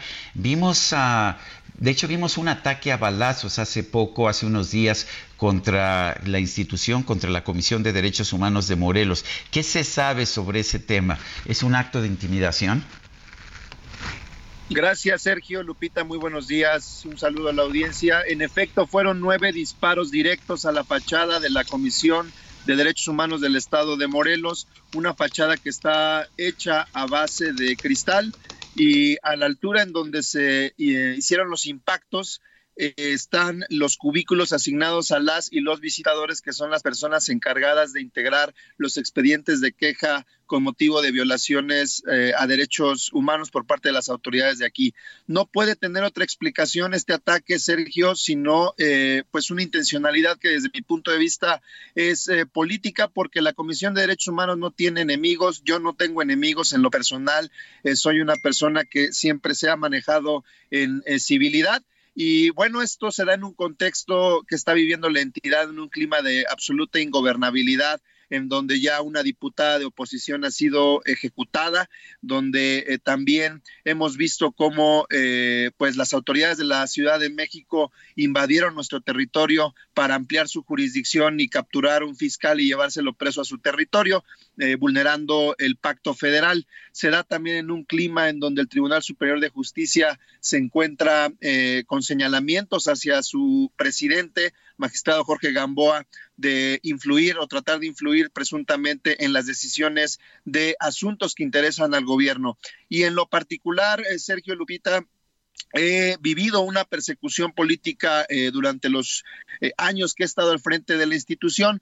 Me destituyeron, me inhabilitaron desde las oficinas del Poder Ejecutivo sin contar con facultades constitucionales para ello. Promoví un amparo, lo gané y ya en sentencia firme definitiva por el Poder Judicial de la Federación eh, se comprobó esta circunstancia y se me concedió la protección de la justicia federal. la situación no paró ahí. Posteriormente me pretendieron revocar la licencia para estar al frente de la institución. Me explico brevemente, yo soy notario público y tengo el derecho a estar en licencia durante todo el tiempo que dura mi cargo al frente de la comisión. Eh, el gobierno del estado con la finalidad, con el claro objetivo de hacerme dimitir del cargo, de presionarme para dejarlo, me revocó la licencia no, no renuncié claramente y eh, pretendieron también revocarme la patente de notario. Situaciones que también combatí por la vía legal, por la vía jurídica, por la vía de la civilidad y eh, también se me concedió el amparo y protección de la justicia federal. Entonces, este, este ataque ahora a las oficinas de la comisión, pues pone en riesgo eh, una institución que está encargada de proteger y hacer valer los derechos de las y los morelenses, pone en riesgo al personal que labora en esta oficina y desde luego que también a quienes nos visitan, que es nada menos que la ciudadanía. Sergio. Eh, Raúl, van a, ahora que regresen de las vacaciones, van a pues reforzar las medidas de seguridad aquí en este edificio de la comisión. Eso por una parte y por otra preguntarte cómo van las investigaciones. ¿Ya les han dicho algo? ¿Ya les han dicho quién perpetró este ataque? Por cuanto a lo primero, únicamente. Sí, Raúl. Hola. Hola. Eh, en lo que estamos es en un periodo. ¿Sí me escuchan? Sí, sí, sí. Sí, te perdimos un momento, sí, pero cuéntanos. Adelante. No, se nos terminó por... En su periodo vacacional, en sus días de descanso obligatorio, pero el servicio no se ha interrumpido, seguimos prestándolo.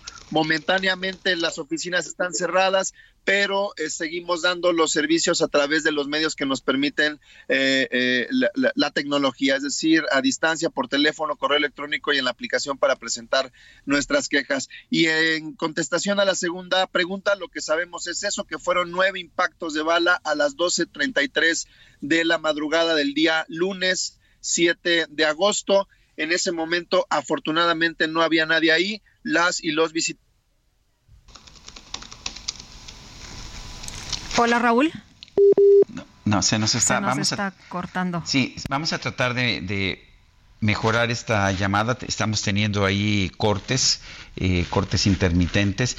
Eh, importante lo que nos está diciendo el presidente de la Comisión de Derechos Humanos del Estado de Morelos. Parece haber una decisión por parte del gobernador Cuauhtémoc Blanco para pues ahora sí que para quitar a todos aquellos ah, funcionarios eh, autónomos que pues que finalmente son un contrapeso para el poder y eso me parece inaceptable. Ya creo que ya tenemos a Raúl Israel Hernández. De, regreso, Raúl nos decía sobre las investigaciones, que lo que se sabe hasta este momento, pero eh, no se sabe de parte de quién, eh, aunque tú sospechas quién, pero eh, ¿qué dicen las investigaciones hasta este momento? ¿Ya arrojan algo?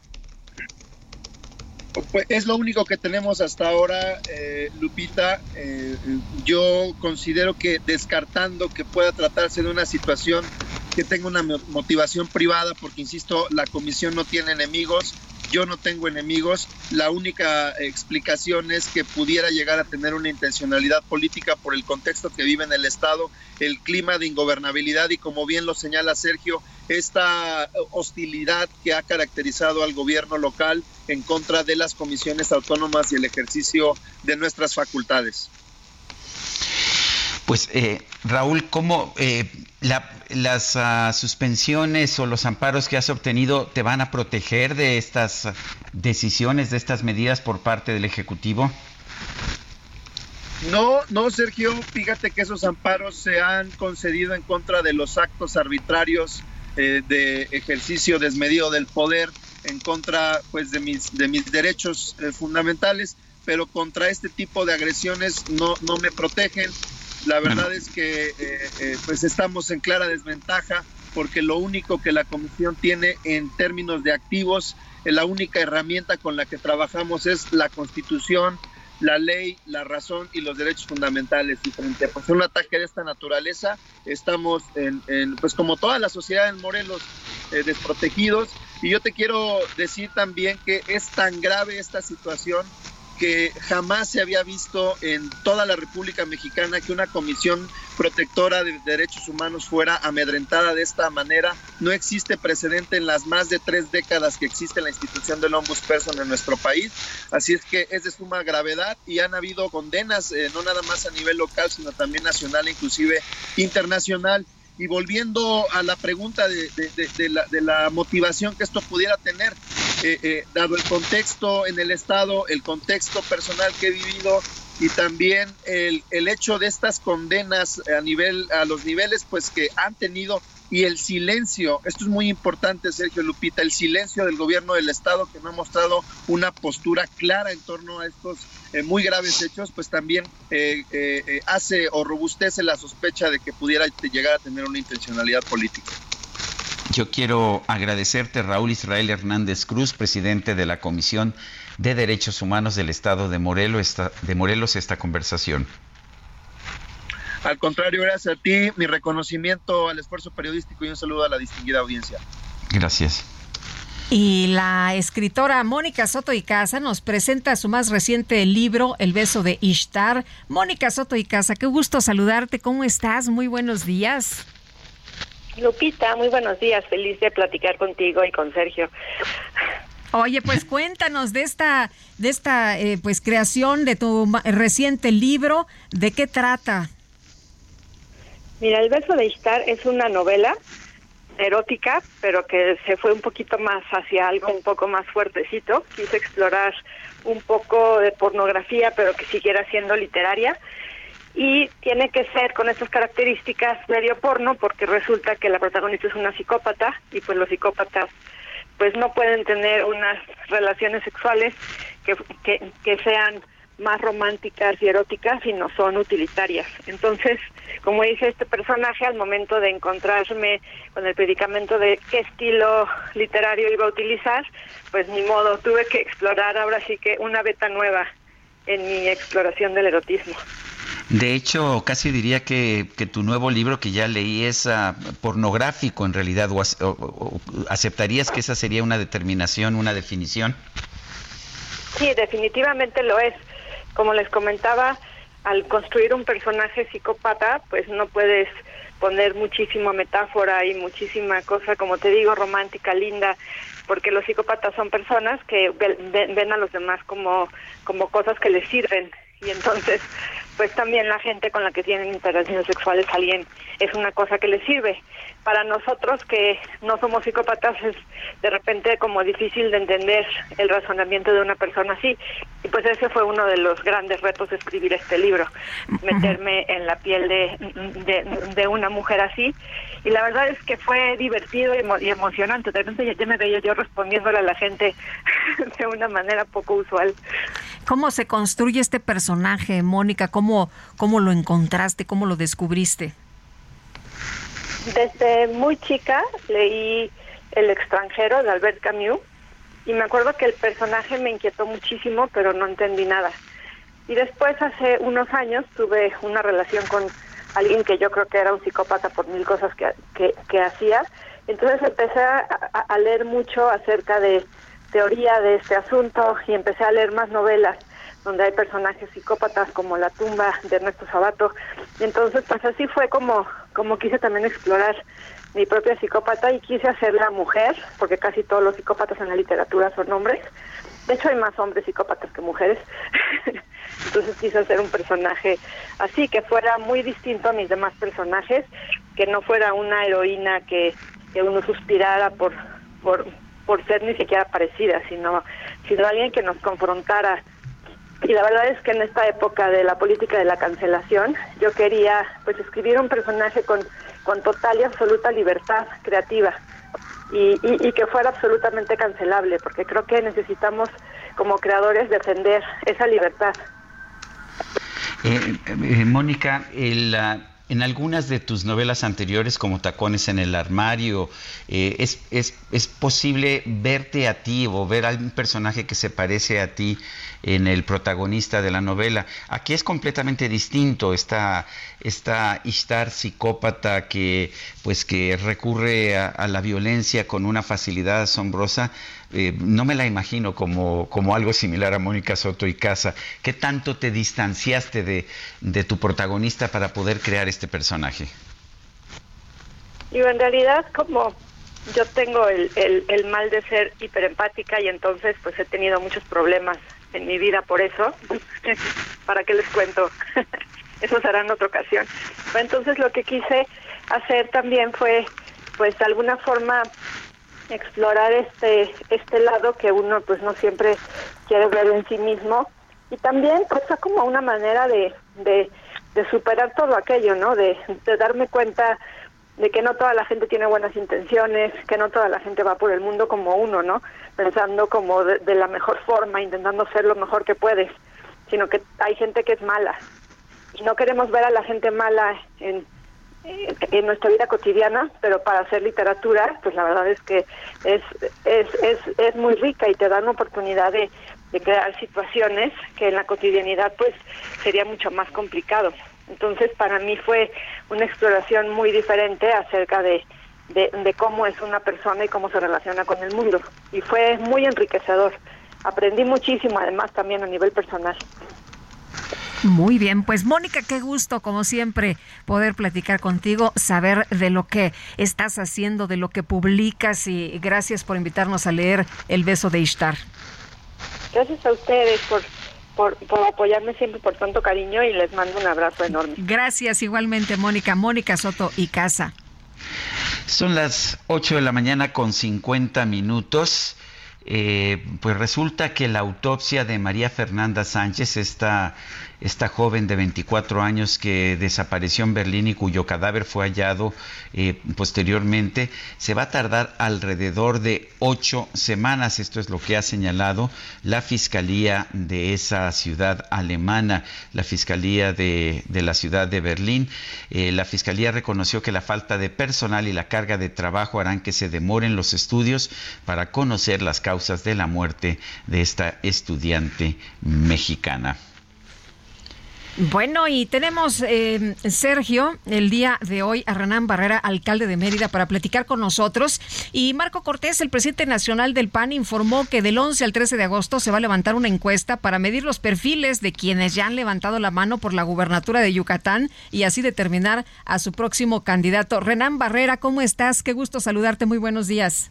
Muy buenos días, Lupita, Sergio. Qué gusto poder saludar a ustedes, a todo el auditorio. Y pues sí, estamos ya en estas tareas eh, preliminares que nos convocó el partido a nivel nacional para poder hacer estas eh, mediciones, eh, ir perfilando los trabajos con respecto a lo que será la elección en su momento ya del candidato a, a gobernador. Y bueno, pues muy contento por estar participando en este proceso. Oye, la interna, ¿cómo va a ser? ¿Ya saben más o menos en qué va a consistir?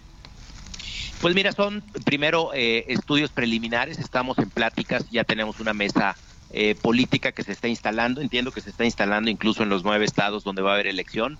Y creo que en la mesa es un espacio donde cada quien puede ir eh, pues eh, analizando sus posibilidades, haciendo también eh, acuerdos y ahora con este primer acuerdo que tuvimos con el Comité Nacional, se va a levantar una encuesta para poder definir a la persona que va a encabezar los trabajos preliminares previo a las etapas de las campañas eh, políticas que ya están por venir. Y bueno, pues ahí la verdad es que estamos muy eh, en, una armonía. Eh, muy próximamente, el martes 15, ya tendremos el resultado de este sondeo y con eso ya tendremos perfilado a la persona que nos a, encabezará estos trabajos. ¿Cómo ves tus perspectivas y cómo está saliendo en las encuestas? Pues mira, muy bien. Eh, Sergio, creo que ocho años de alcalde de la ciudad de Mérida, desde muy joven que empecé a los 33 años por ahí en el 2012.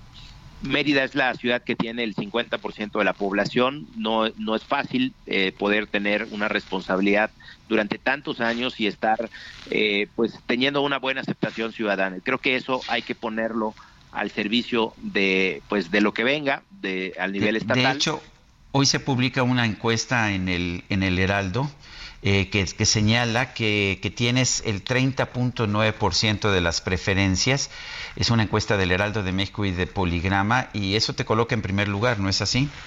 Sí, sí, hemos estado teniendo buenos números con respecto a las mediciones, junto con los otros compañeros que han estado participando, pero creo que estas, eh, eh, estas características de haber estado como alcalde de la ciudad, haber sido diputado local, he sido eh, parte eh, fundamental de muchas decisiones de mi partido a lo largo de 25 años, he sido parte del Comité Ejecutivo Nacional, pues todo esto es una trayectoria que también tanto los militantes, los simpatizantes y los ciudadanos han visto a lo largo de casi 10 años de estar eh, al frente y trabajando por mi, por mi ciudad. Entonces, pues estoy muy contento, tendremos reuniones estos próximos días, la encuesta se va a levantar a partir del día de mañana, mañana viernes, sábado y domingo, el día lunes se hará eh, pues el procesamiento de esta encuesta y el día martes ya se dará a conocer el resultado final. Muy bien, pues estaremos platicando entonces a ver qué tal. Muchas gracias, Renan, por tomarnos la llamada esta mañana. Muy buenos días. Muchas gracias, Lupita. Sergio, un abrazo. Hasta, luego. Son las 8 con 54 minutos. Nuestro número de WhatsApp 55 20 10 96 47. Regresamos. Tanto así que yo guardo tu sabor, pero tú llevas también sabor a mí. Si negaras mi presencia en tu vivir,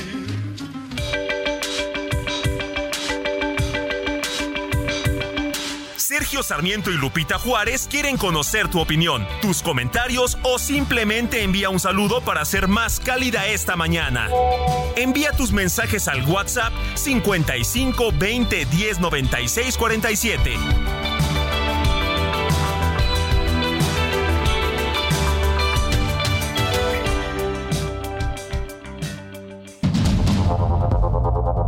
Continuamos con Sergio Sarmiento y Lupita Juárez por el Heraldo Radio.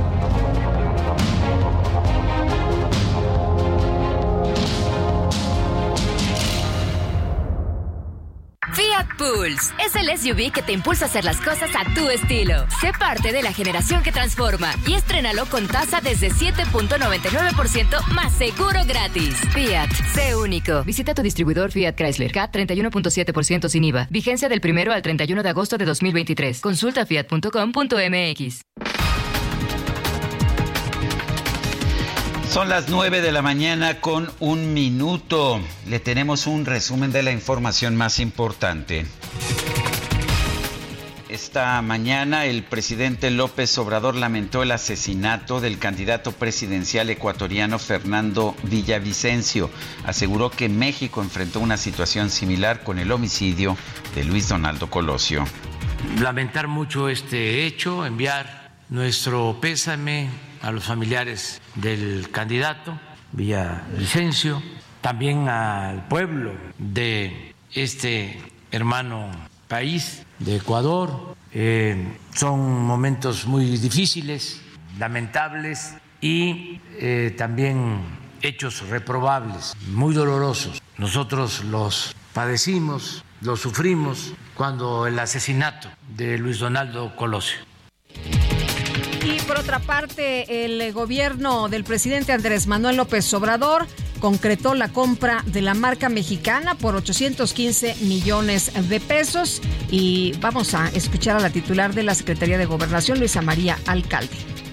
Informar que estamos muy contentos porque gracias al esfuerzo de los trabajadores, de las organizaciones sindicales, de las dependencias aquí presentes, se ha logrado la solución a un viejo problema que parecía imposible. A pesar de las injusticias del pasado ocasionado por la irresponsabilidad de la empresa y la complicidad de gobiernos anteriores, hoy podemos celebrar que gracias a la lucha de las y los trabajadores y de sus organizaciones sindicales se logra avanzar en el reconocimiento de sus derechos. La Suprema Corte de Justicia ordenó al Congreso de la Unión expedir a la brevedad la Ley General en materia de mecanismos alternativos de solución de controversias, con excepción de la materia penal, aprobada mediante una reforma constitucional en febrero de 2017. Las autoridades alemanas informaron que la autopsia de María Fernanda Sánchez, la joven mexicana que fue encontrada sin vida en la ciudad de Berlín, van a tardar alrededor de ocho semanas. En Colombia, el Ejército de Liberación Nacional rechazó estar planeando un atentado contra el fiscal general de Colombia, Francisco Barbosa, tal como lo denunciaron las autoridades de ese país. La Organización Mundial de la Salud clasificó como variante de interés una nueva cepa del COVID-19 denominada EG.5, la cual circula en Estados Unidos y China.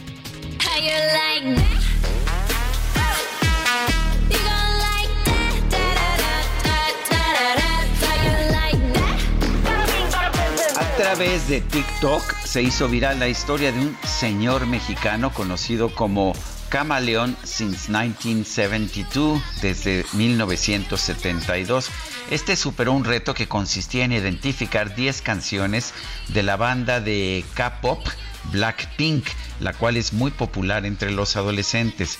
El señor no solo logró, logró, decir el nombre de todas las canciones del reto, sino que reveló que Blackpink es su grupo favorito, ya que su hija escucha su música todo el día. Blackpink, ¿en serio? ¿en serio? Si yo le pongo canciones de Blackpink, ¿usted las adivina? Por supuesto, mi hija se pasa todos los días escuchando Blackpink y pues ya me las aprendí. Wow, que le voy a poner eh, canciones de Blackpink y usted me dice el nombre. Si se sabe el nombre, vamos a ir acumulando 20 pesos. ¿Está de acuerdo? Ah, órale, sí, Ok. sí. Flower, Sí. Big Peno. Wow, sí. Yeah, yeah, yeah. Sí, es correcto. ¡Adópteme, maestra! ¡Puede adoptarme! Ah, ¿qué te parece? Y vamos ahora con Alberto García, que tiene información esta mañana. ¿Cómo estás, Alberto? Muy buenos días. Muy buenos días, Lupita. Muy buenos días, Sergio. Y estamos muy contentos porque venimos a hablar acerca de Broxel, que es la cuenta que lo tiene todo. Una cuenta que te genera 10% de rendimiento anual. El dinero siempre estará disponible y a la vista para tu confianza. Y también puedes tener una cuenta en pesos y una en dólares en la misma aplicación. Además de una tarjeta en pesos y otra en dólares con aceptación mundial para comprar en línea y establecimientos. Por si fuera poco, nuestros amigos van a poder mandar y recibir dinero de cualquier banco directo a su cuenta de celular. Regístrense ya en broxel.com porque con Broxel tú cuentas, tú mandas. Excelente. día. Alberto, gracias. Son las nueve con seis minutos. Morena en el Congreso de la Ciudad de México busca imponer prisión a quien mutile o destruya elementos fundamentales para el cumplimiento de los programas y funciones de instituciones de docencia o investigación. Cintia Stetti nos tiene el reporte. Adelante, Cintia. Muy buenos días, Sergio y Lupita. Buenos días al auditorio. Pues ante la controversia por la utilización en el siguiente ciclo escolar de los libros de texto de la SEP, la bancada de Morena en el Congreso de la Ciudad de México busca imponer prisión a quien mutile o destruya elementos fundamentales para el cumplimiento de los programas y funciones de instituciones de docencia o investigación. Y es que señalaron que los libros de texto gratuitos han sido cuestionados mediante, eh, pues digamos, diferentes niveles de intensidad por diversos actores sociales y políticos que han criticado, incluso incitado, han incitado pues al rechazo y la destrucción de estos. Por ello, la vicecoordinadora morenista Guadalupe Morales Rubio, dijo que es importante tomar acciones contundentes, pues personajes con cargos públicos son quienes se han eh, dedicado a difundir falsedades y hacer conjeturas irresponsables respecto eh, a las motivaciones ideológicas que traen estos textos. Eh, asimismo, pues dijo que esta iniciativa que propone va por reformar el artículo 363 del Código Penal del Distrito Federal en materia de sabotaje a la educación.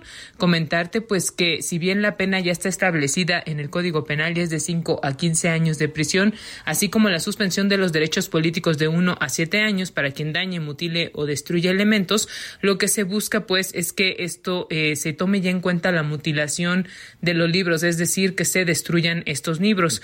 Asimismo, pues la pena se aumentará en una mitad para quienes dirijan, organicen, inciten, compelan o patrocinen económicamente a otros para cometer el delito de sabotaje. Esto fue enviado para su análisis y dictaminación a la Comisión de Administración y Procuración de Justicia. Es la información que tenemos hasta el momento. Cintia Stettin, muchas gracias. Son las 9 de la mañana con 8 minutos y ya la veo venir. Ya se acerca la microdeportiva. Yo, listen up, here's the story about a little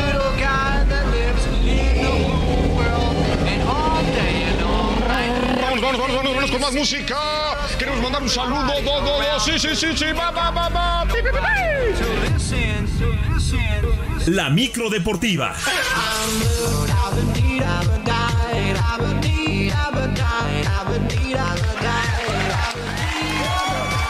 Hombre, en esa micro sí me subo. Buena información de los deportes y también buena música. Oye, qué padre. Y apenas que es jueves, ¿eh? Apenas. Pues ya, no, ya. ya es todavía falta, todavía falta. Ya es jueves con aroma a viernes, pero todavía falta brincar esta aduana. ¿Cómo estás, mi querido Sergio Lupita? Amigos del auditorio, qué placer saludarles. Eh, pues efectivamente, efectivamente, eh, va el nuevo ring. Súbale, súbale, hay lugares, hay lugares a la información deportiva.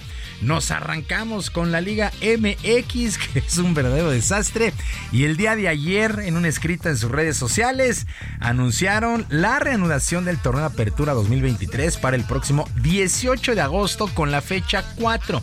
La temporada se detuvo por la League's Cup, donde solamente dos equipos, Querétaro y Monterrey, siguen con vida por nuestro país en cuartos de final, por lo que presumiblemente se tomó la decisión de adelantar esta jornada.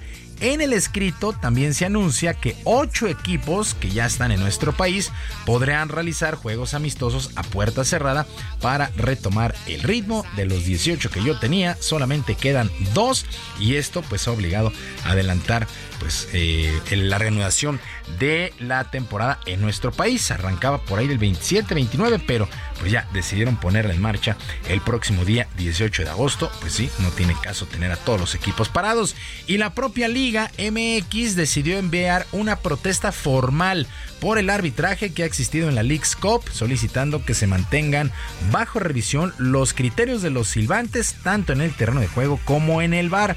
Se añadió que pondrán mucha atención para los duelos de cuartos de final, donde estarán, repito, los Gallos Blancos del Querétaro y los Rayados del Monterrey. Así las cosas, pues ya prácticamente al final del torneo se viene quejando la Liga MX. Cuando esto se sabía, pues desde la fase de grupos hubo marcaciones bien extrañas, bien polémicas y pues insisto, quitándonos ahí el nacionalismo y todo lo demás, sí afectaron a muchos, a muchos por no decir a todos los equipos del balompié local. Bueno, y Ricardo el Tuca Ferretti, el Tuca Ferretti le dijo adiós a la dirección técnica de Cruz Azul. Por primera vez en su carrera es despedido a media temporada después de 30 años. El estratega agradeció a los jugadores y a la institución por estos meses, donde reconoció que no entregó los resultados esperados, aunque la forma en que fue despedido no fue del todo de su agrado.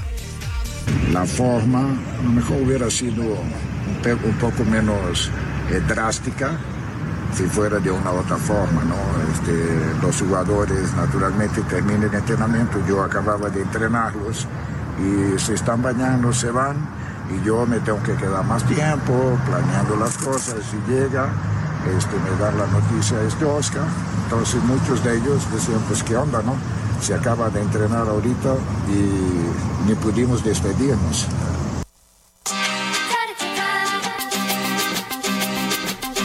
Pues así las cosas con el Tuca Ferretti, que por primera vez, repito, en su carrera es cesado a medio torneo. Bueno, ni siquiera a medio torneo, porque va la jornada número 3. Y el fútbol español, el fútbol español se pone en marcha este viernes y el actual campeón, el Barcelona, se reportó listo después de cerrar su preparación, derrotando al Tottenham 4 por 2 en el tradicional trofeo Joan Gamper. Pero, ¿por qué es tan importante? Pues vamos al dato del ángel.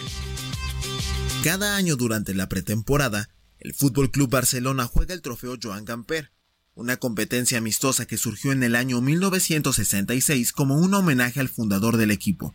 Joan Gamper, cuyo nombre real era Hans Max Gamper, nació el 22 de noviembre de 1877 en Winterthur, Suiza. A lo largo de su vida practicó diversos deportes, pero fue el fútbol en el que más destacó. Incluso fue capitán del Basilea y fundador del FC Zurich.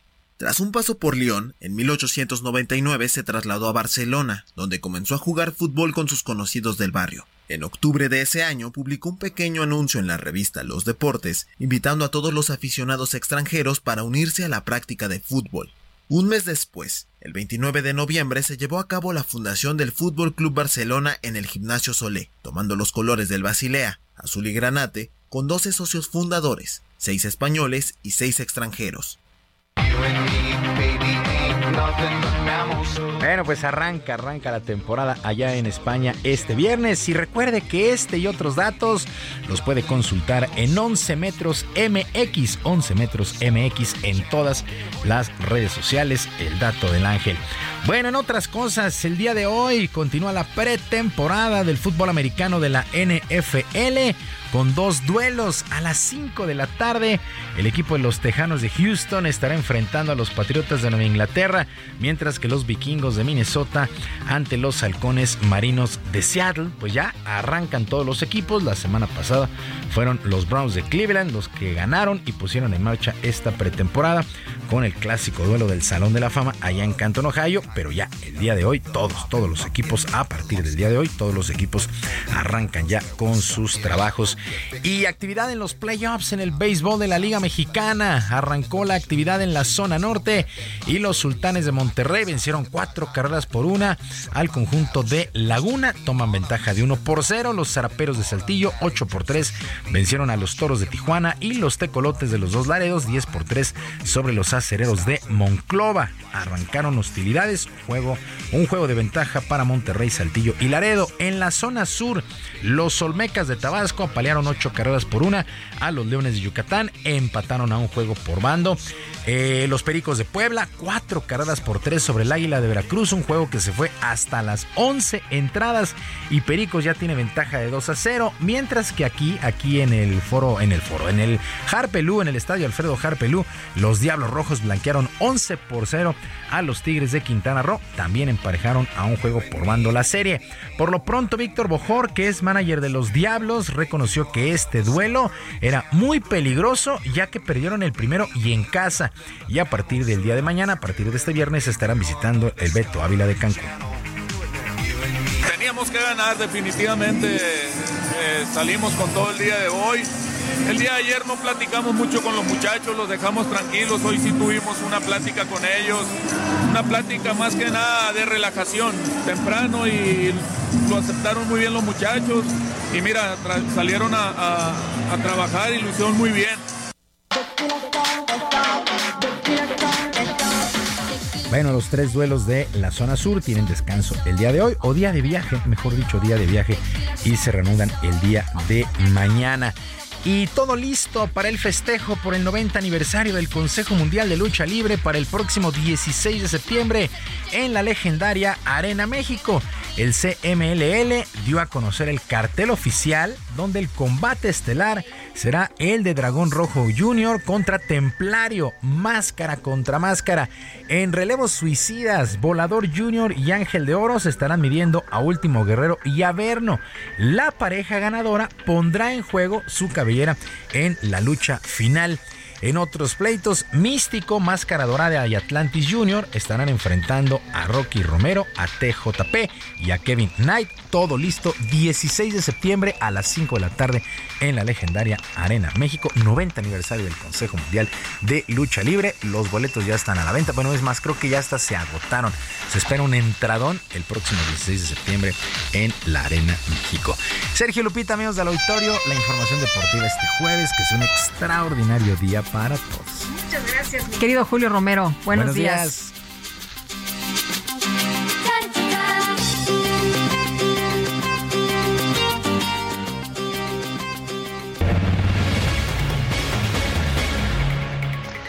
Y son las 9 con 17. Vamos a un recorrido por el país. Empezamos allá en Oaxaca con Karina García. Adelante, Karina.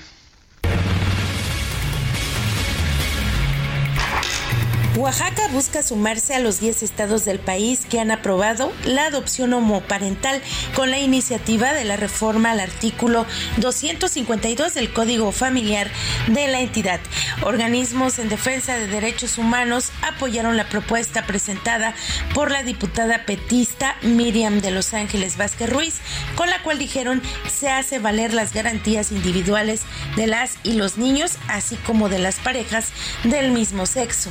En este sentido, la legisladora aseguró que con ello se da paso al derecho de la identidad, es decir, que las y los menores de edad accedan al derecho a un nombre, registro de nacimiento, reconocimiento de la personalidad jurídica y nacionalidad. Cuando se procura un ambiente en el cual se recibe afecto, cuidados, educación y condiciones adecuadas para su desarrollo, se garantizan los derechos de las infancias al privilegiar la mayor satisfacción de sus necesidades. Con esta reforma se busca también que las y los menores de edad reciban la protección de una familia, que es un derecho poco difundido. Al ser parte de una familia, existe la obligación de procurar medidas de protección a quienes en su condición de menor requieren de este cuidado por parte de su familia. Por su parte, Melissa Mijangos de la organización Conquistando Corazones respaldó la propuesta al exponer que es necesario evolucionar en el modelo de familia. No porque hoy se apruebe esta iniciativa, mañana mismo salimos a adoptar, señaló la representante del organismo. Es el reporte desde Oaxaca. Buenos días, Sergio y Lupita. El restaurante bar Black Roy será intervenido de manera jurídico-administrativa por el gobierno municipal de Naucalpan por su posible operación como centro nocturno, ya que en esta localidad no se otorgan licencias para este giro. El gobierno municipal informó que intervendrá el negocio una vez que la Fiscalía General de Justicia del Estado de México libere el establecimiento tras las investigaciones que lleva a cabo por el fallecimiento del empresario Íñigo Arenas dentro del local el pasado fin de semana. El titular de la Dirección General de Desarrollo y Fomento Económico, Ignacio Espinosa Castillo, informó que el Black Rose operaba desde el 2018 como restaurante bar con un horario de cierre de las 2 de la madrugada. Destacó que el gobierno municipal actual no otorga licencias para centros nocturnos precisamente para que prevalezca la gobernabilidad en todo el municipio. Hasta aquí mi reporte. Muchas gracias. A continuación escucharemos a Gerardo Moreno. Muchas gracias Leticia y qué gusto saludarlos Sergio y Lupita. Platicarles que el sector empresarial de Sonora ve un riesgo para las futuras generaciones que no salgan con los conocimientos y actitudes necesarias para poder desarrollarse plenamente en el sector laboral o incluso no puedan cubrir las demandas que las industrias que están llegando a Sonora exigen por el contenido de los nuevos libros de texto gratuitos. Gilberto Robles Bustamante, presidente de Coparmex Sonora Norte, aclaró que comparten la postura hecha a nivel nacional en relación a la polémica de los libros de texto, donde resaltó que lo que está en juego es el futuro de los niños mexicanos y sonorenses. Precisó que mientras hay países como la India o China que de alguna manera están intensificando sus conocimientos en materias como matemáticas, aquí con los libros de texto de 520 páginas que extraían los libros antes, ahora solo están contando con 24, algo que parece un retroceso.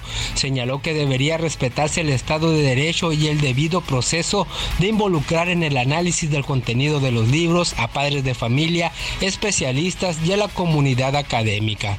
Ese es el reporte. Muy buenos días. Muy buenos días y bueno, también eh, informarle en la Polar, se acordará usted, eh, hubo una clausura porque pues ahí también se asesinó a una persona. El restaurante La Polar, que está ubicado ahí en la colonia San Rafael, en la alcaldía Cuauhtémoc, reabrió ya sus puertas luego de la clausura que enfrentó por el asesinato de un comensal. Bueno, y pues es un negocio La Polar que realmente llevaba pues muchos años, muchos años en, en nuestro país, eh, que había sido clausurado por esta por esta situación, pero pues bueno, estamos viendo que ahora se está, se está reactivando. Son las 9 de la mañana, 9 de la mañana con 22 minutos. Eh, eh, según una decisión de una juez federal, eh, una juez federal notificó ayer a la Secretaría de Educación Pública que no pueden distribuirse los libros de texto mientras no se hayan elaborado los programas y planes de estudio. Eh, Yadira Elizabeth Medina Alcántara, titular del Juzgado Tercero de Distrito en materia administrativa, acordó esto después de revisar distintos reportes que le entregaron las autoridades educativas. La juez Medina había otorgado a la Unión Nacional de Padres de Familia una suspensión provisional para que la CEP y la Comisión Nacional de Libros de Texto Gratuito justificaran haber cumplido con las disposiciones legales. Dice la secretaria de Educación que no hay pues ningún impedimento legal para utilizar los libros pero lo que está diciendo la jueza es que no se acreditaron los programas de estudio ni cómo se aplicaron los mecanismos necesarios para que la impresión de los libros de texto se realizara conforme a los programas y planes y con las formalidades legales respectivas. Y vámonos con Alan Rodríguez que nos tiene información en las calles. Alan, ¿qué más? Cuéntanos. Lupita, Sergio, amigos, muy buenos días. Tenemos una manifestación por parte de estudiantes excluidos y rechazados de la educación media superior, quienes se encuentran en el cruce de las calles 5 de Mayo y Palma. Ellos están en estos momentos realizando la negociación para poder ingresar a realizar su manifestación en la zona del Zócalo de la Ciudad de México.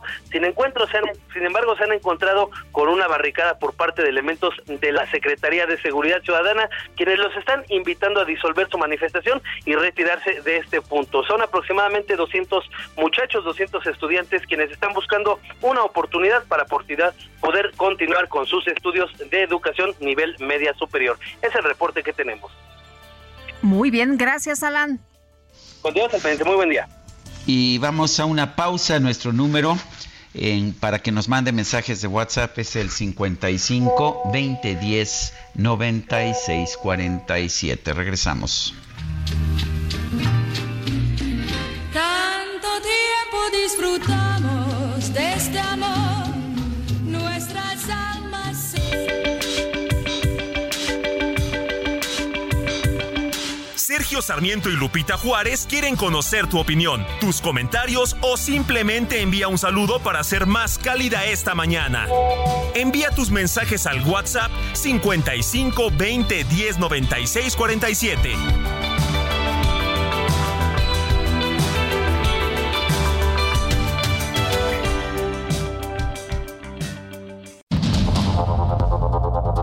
Continuamos con Sergio Sarmiento y Lupita Juárez por el Heraldo Radio.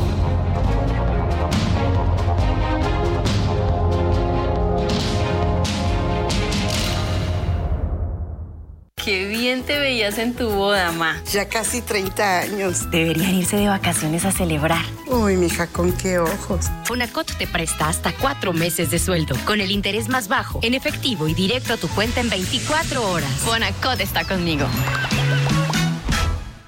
Gobierno de México. Gastrolab. Historia, recetas, materia prima y un sinfín de cosas que a todos nos interesan. Hola amigos del Heraldo Radio, soy el chef Israel Arechiga de Gastrolab y que a veces no volteamos a ver algunos de estos ingredientes porque creemos que son complicados, pero no saben lo sencillo que es cocinar. Y es que vamos a hacer unas pechugas de pollo a la plancha, pero los vamos a usar con limón amarillo, con ajo en polvo, con un poquito de miel y romero y es una completa locura esto.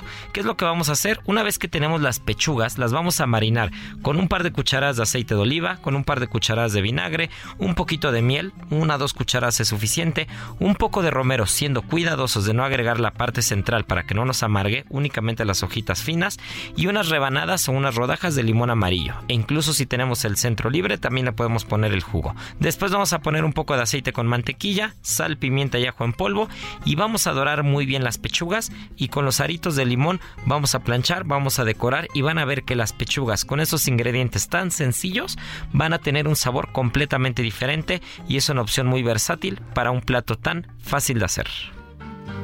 Siempre que te pregunto que cuándo, cómo y dónde, tú siempre me respondes, quizás, quizás, quizás. Y así pasan los días y yo voy desesperando y tú, tú, tú contestando, quizás, quizás, quizás. Estás perdiendo el tiempo pensando, pensando por lo que más tú quieres. Bueno, pues seguimos escuchando música de los Panchos.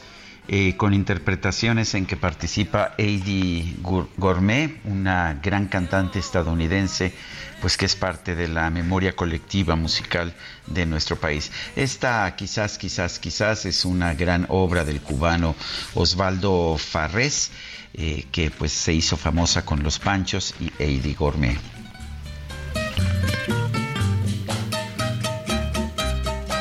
Ay, por más que estuvimos esperando que cantara Idi Gourmet, pues todavía no entra, ¿eh?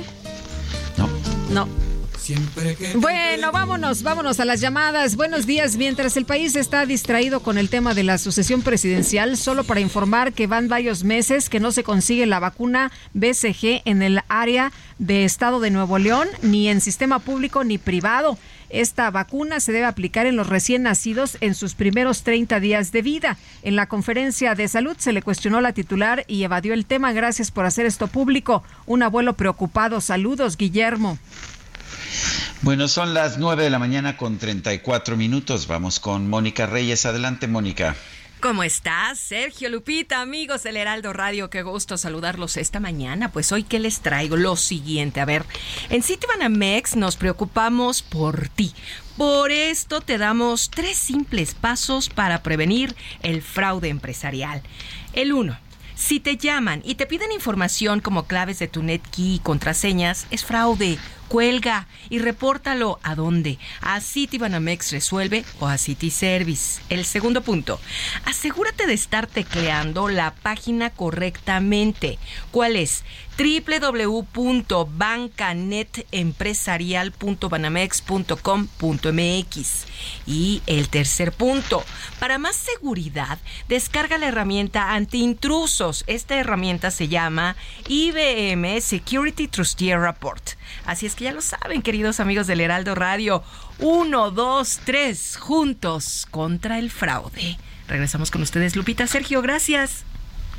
Bueno, gracias a ti, Mónica. Mónica Reyes. Adelante, Lupita. La fiscal general del estado de Veracruz, Verónica Hernández, consideró ilegal la determinación por parte de la autoridad judicial para que sea liberada la jueza Angélica Sánchez Hernández. Y Juan David Castilla, nos tienes toda la información. Te escuchamos, Juan David. Qué gusto saludarte. Buen día. Hola, muy buen día, Lupita. Sergio, los saludo con mucho gusto desde Veracruz. Efectivamente, en un mensaje a través de las redes sociales, la titular de la Fiscalía General del Estado en esta entidad, Verónica Hernández Yadanz, eh, indicó que la jueza décimo quinta de distrito en el estado de Veracruz emitió resolución en el incidente por incumplimiento de la suspensión provisional dentro del juicio de amparo promovido por la jueza Angélica Sánchez Hernández. Decirles que enfatizó que la Fiscalía General del Estado va a acatar esta resolución, aunque no comparte el criterio de la jueza decimoquinta de distrito, toda vez que el pasado 9 de junio, fecha en que se concedió la suspensión provisional, aún no existía la orden de aprehensión que se ejecutó contra Angélica el 16 de junio en la Ciudad de México. La fiscal indicó que por este motivo se combatirá esta resolución a través de los recursos legales correspondientes para que sea revisada también por un tribunal colegiado de circuito. Verónica Hernández señaló que la resolución no afecta el fondo del proceso penal como se ha manejado, por lo que continuará la investigación hasta que se esclarezcan los hechos probablemente constitutivos de delitos en los que presuntamente está involucrada la jueza Angélica. Y decirles que Ingrid Gómez, hija de la jueza, confirmó que su madre estuvo bajo arraigo domiciliario desde el pasado 14 de julio en la sede de Jalapa. Sin embargo, los policías que resguardaban su casa ya se han retirado en este momento. Y también comentarles que el gobernador de Veracruz, Cuitlavo García Jiménez, reprobó esta resolución judicial y acusó a algunos jueces federales de torcer la ley para liberar a presuntos delincuentes. Recordar que la jueza fue detenida por primera vez el 5 de junio de este año, señalada de presuntamente liberar a Itielene, alias el Compa Playa, a quien acusan del homicidio del diputado local priista Juan Carlos Molina y de otros asesinatos. El pasado 22 de junio fue el juez de control Roberto Santos Maldonado quien dictó el auto de vinculación a proceso contra la jueza Angélica Sánchez como presunta responsable de los delitos de tráfico de influencias y contra la fe pública.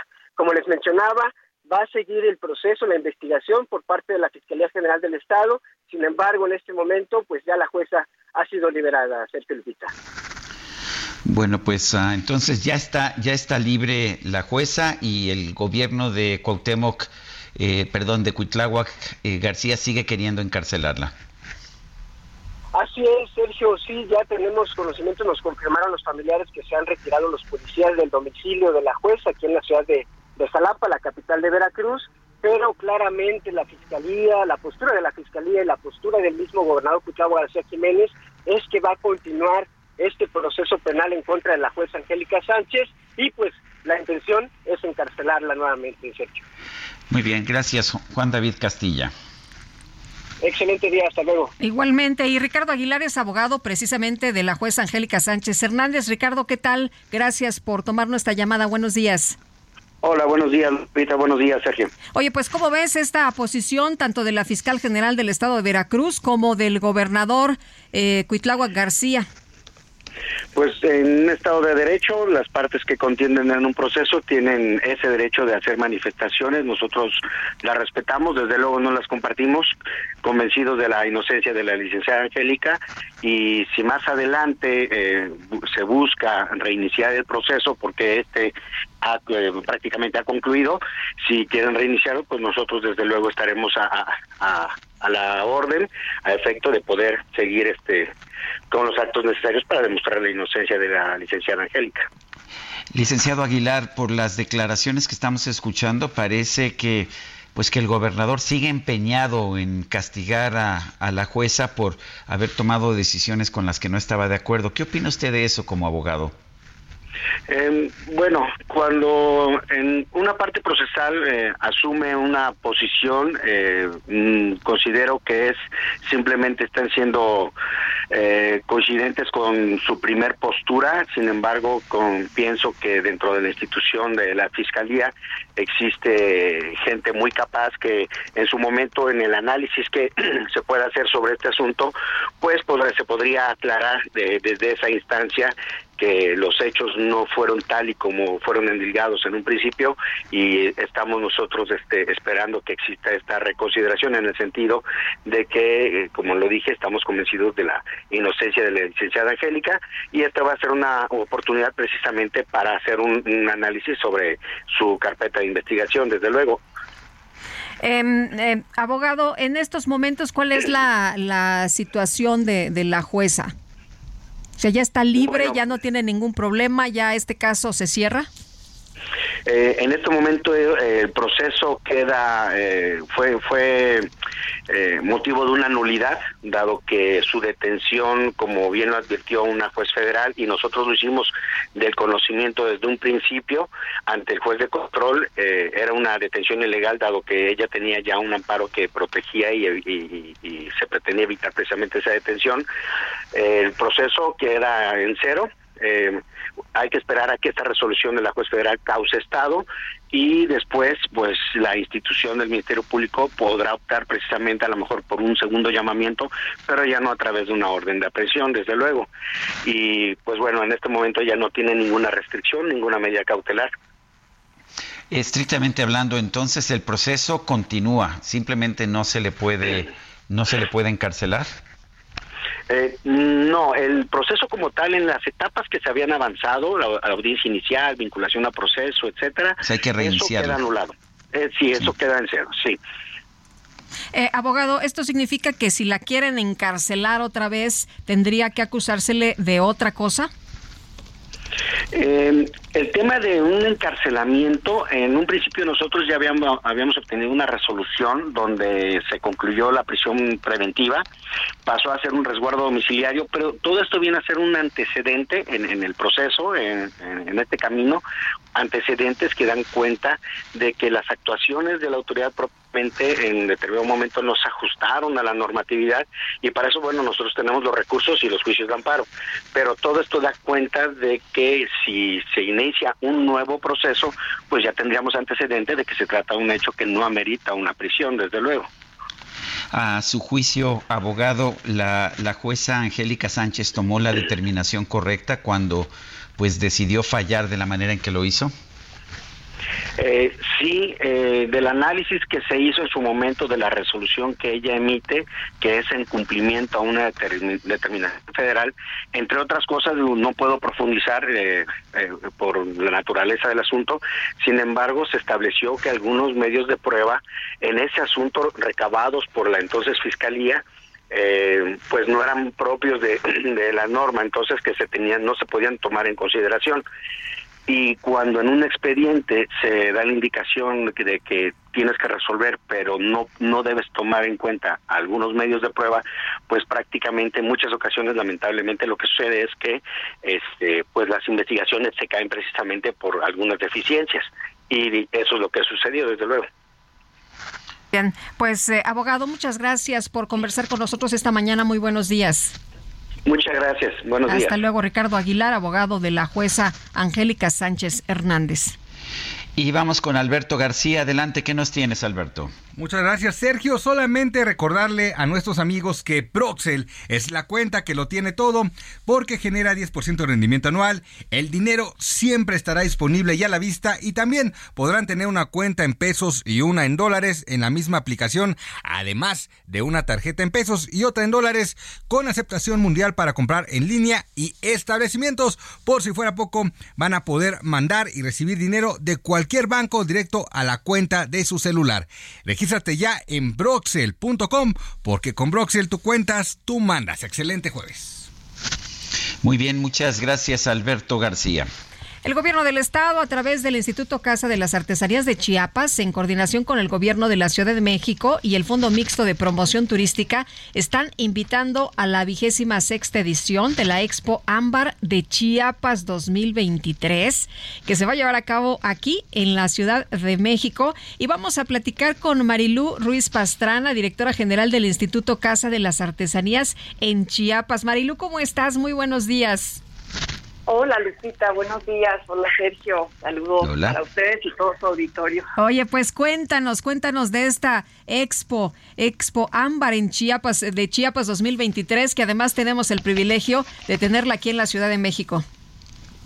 Así es, estamos muy emocionados porque pues van a estar aquí 170 expositores en representación de aproximadamente 800 artesanos que conforman todos los grupos y eh, pues es la, la única vez en el año que logramos reunir a, a todos ellos y que en un solo lugar las, las personas que nos visiten van a poder ver toda la gran producción que se hace de ámbar y, y que además, o sea, de que de verdad son piezas bellísimas, pues hay para todos los gustos y para todos los precios. Puedes encontrar desde una pulsera muy económica de 50 pesos, 100 pesos, hasta una escultura de más de 200 mil.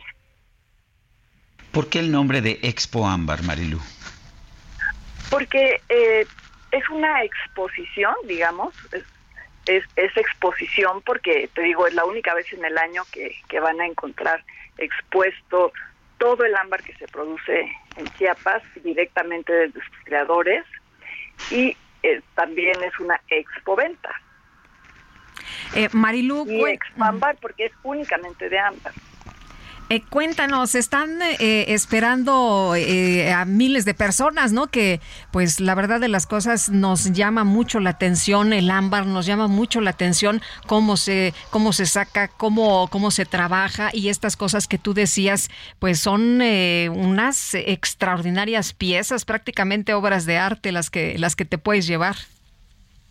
Así es y, y mira Lupita, lo que pasa es que ámbar hay muy poco en el mundo pues está el ámbar del Báltico, el ámbar en República Dominicana. Creo que han estado encontrando algo de ámbar en, en algún lugar de, de África hacia el sur y en la República Mexicana, pues Chiapas. Entonces sí es una es una eh, resina muy codiciada, es una resina fosilizada. Eh, el ámbar de Chiapas tiene aproximadamente entre 25 y 30 millones de, de años de antigüedad y eh, pues se puede decir con mucho orgullo que, que es el mejor del mundo por varias razones. Una, que al estar en el subsuelo eh, tenemos una variedad de colores que no la tienen en ningún lado porque justamente eh, cuando cuando van haciendo la mina y, y, van encontrando hay hay colores muy diferentes por la cantidad de luz o de oxígeno que se pueda filtrar entonces, verdaderamente vamos desde el amarillo más claro casi hasta el negro. Pasas por el verde, el rojo, los colores coñac. Y, y bueno, ya hay ámbar que es muy transparente, que es muy apreciado, y hay otro que tiene inclusiones de eh, flora y fauna, lo cual también lo hace eh, muy interesante para los paleontólogos. ¿E-, ¿Es cierto que, que el ámbar tiene millones de años?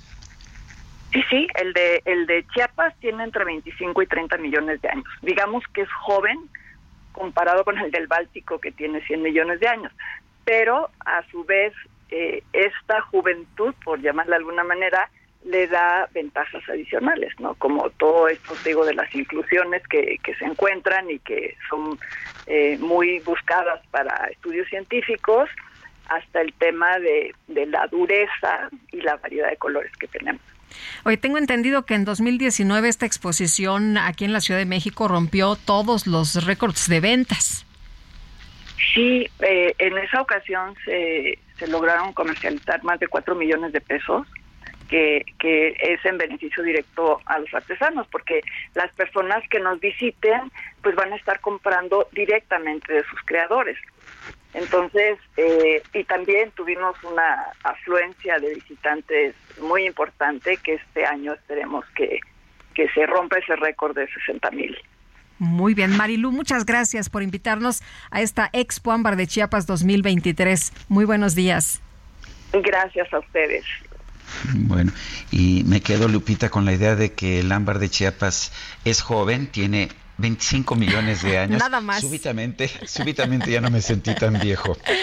Bueno, ¿te parece que vayamos a un resumen de la información más importante? Vámonos. El asesor de seguridad nacional de la Casa de la Casa Blanca, Jake Sullivan, condenó el asesinato del candidato a la presidencia de Ecuador, Fernando Villavicencio calificó lo ocurrido como un descarado acto de violencia y un ataque a la democracia ecuatoriana. Y desde Palacio Nacional, el presidente López Obrador afirmó que no hay elementos que sostengan la versión de que el cártel de Sinaloa estuvo implicado en el asesinato del político ecuatoriano Fernando Villavicencio. Pues no me atrevería a adelantar nada sobre los motivos porque no hay elementos. Son, si acaso, hipótesis y pueden ser hasta conjeturas. No hay que olvidar que siempre y más en tiempos electorales, se inventan cosas. Entonces hay que actuar con mucha responsabilidad, con mucha seriedad.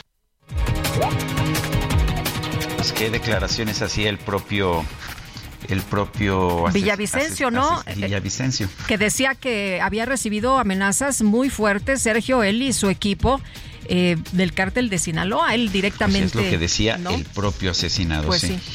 Bueno, el presidente informó que ya envió su respuesta al juez octavo de distrito en materia administrativa, Martín Santos Pérez, quien le ordenó abstenerse de realizar expresiones con malicia en contra de la senadora del PAN, Xochitl Galvez. Ustedes, los supuestos defensores de la ley, se escudan en el llamado Estado de Derecho, entre comillas, que no es más que un Estado de chueco, y que la justicia no les importa. Se escudan en que la ley es la ley, y desde luego que ni les importa el derecho, ni les importa, mucho menos la justicia. Le informo que enviaré este escrito al Consejo de la Judicatura Federal para que pueda investigar su actuación que evidencia su deshonestidad propia de conservadores y su claro interés político de afectar el proyecto que represento. Bueno, no es al primer juez al que señala el presidente López Obrador, ¿no? Ahora va tras él y dice que lo va a denunciar. La Fiscalía General de Veracruz informó que va a impugnar la decisión judicial que ordena liberar a la jueza Angélica Sánchez Hernández, acusada de delitos contra la fe pública y tráfico de influencias. El Ministerio de Defensa de Polonia anunció el despliegue de alrededor de 10.000 soldados para reforzar su frontera con Belarus por potenciales riesgos de seguridad nacional. Y las autoridades de Hawái informaron que los incendios forestales que arrasan varias localidades de su territorio ya han dejado por lo menos 36 personas muertas. Porque te has ido tú con él, dejando todo al olvido. ¿Cómo es posible que a mi lado Bueno, pues lo que yo sé es que el regreso de Luis Miguel ha sido tremendamente exitoso, pero ya sabes tú las teorías de la conspiración.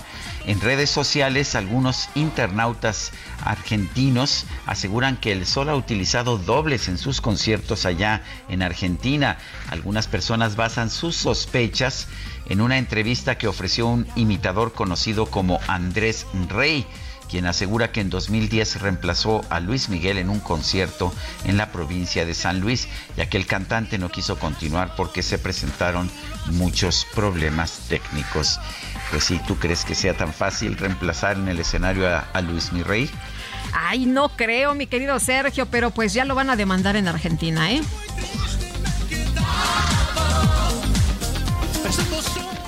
Yo les diría áreas de oportunidad No, pues sí, así, este, ¿qué te puedo decir? Así nos la vamos a llevar aquí ya. no hay errores, ¿eh? Nada, nada de errores. pues, pero ¿qué crees, Lupita? Lo que sí es inevitable es que se nos acabó el tiempo. Pues vámonos entonces, que la pasen todos muy bien, disfruten este día y nos escuchamos mañana en punto de las 7. Ya, fíjate Sergio, ya mañana que será finalmente viernes. Ah, sí. Bueno, pues a lo mejor eh, yo me lo tomo muy a pecho. Ah, eso me parece excelente. Pues que la pasen todos muy bien y aquí nos escuchamos mañana. Hasta mañana, gracias de todo corazón.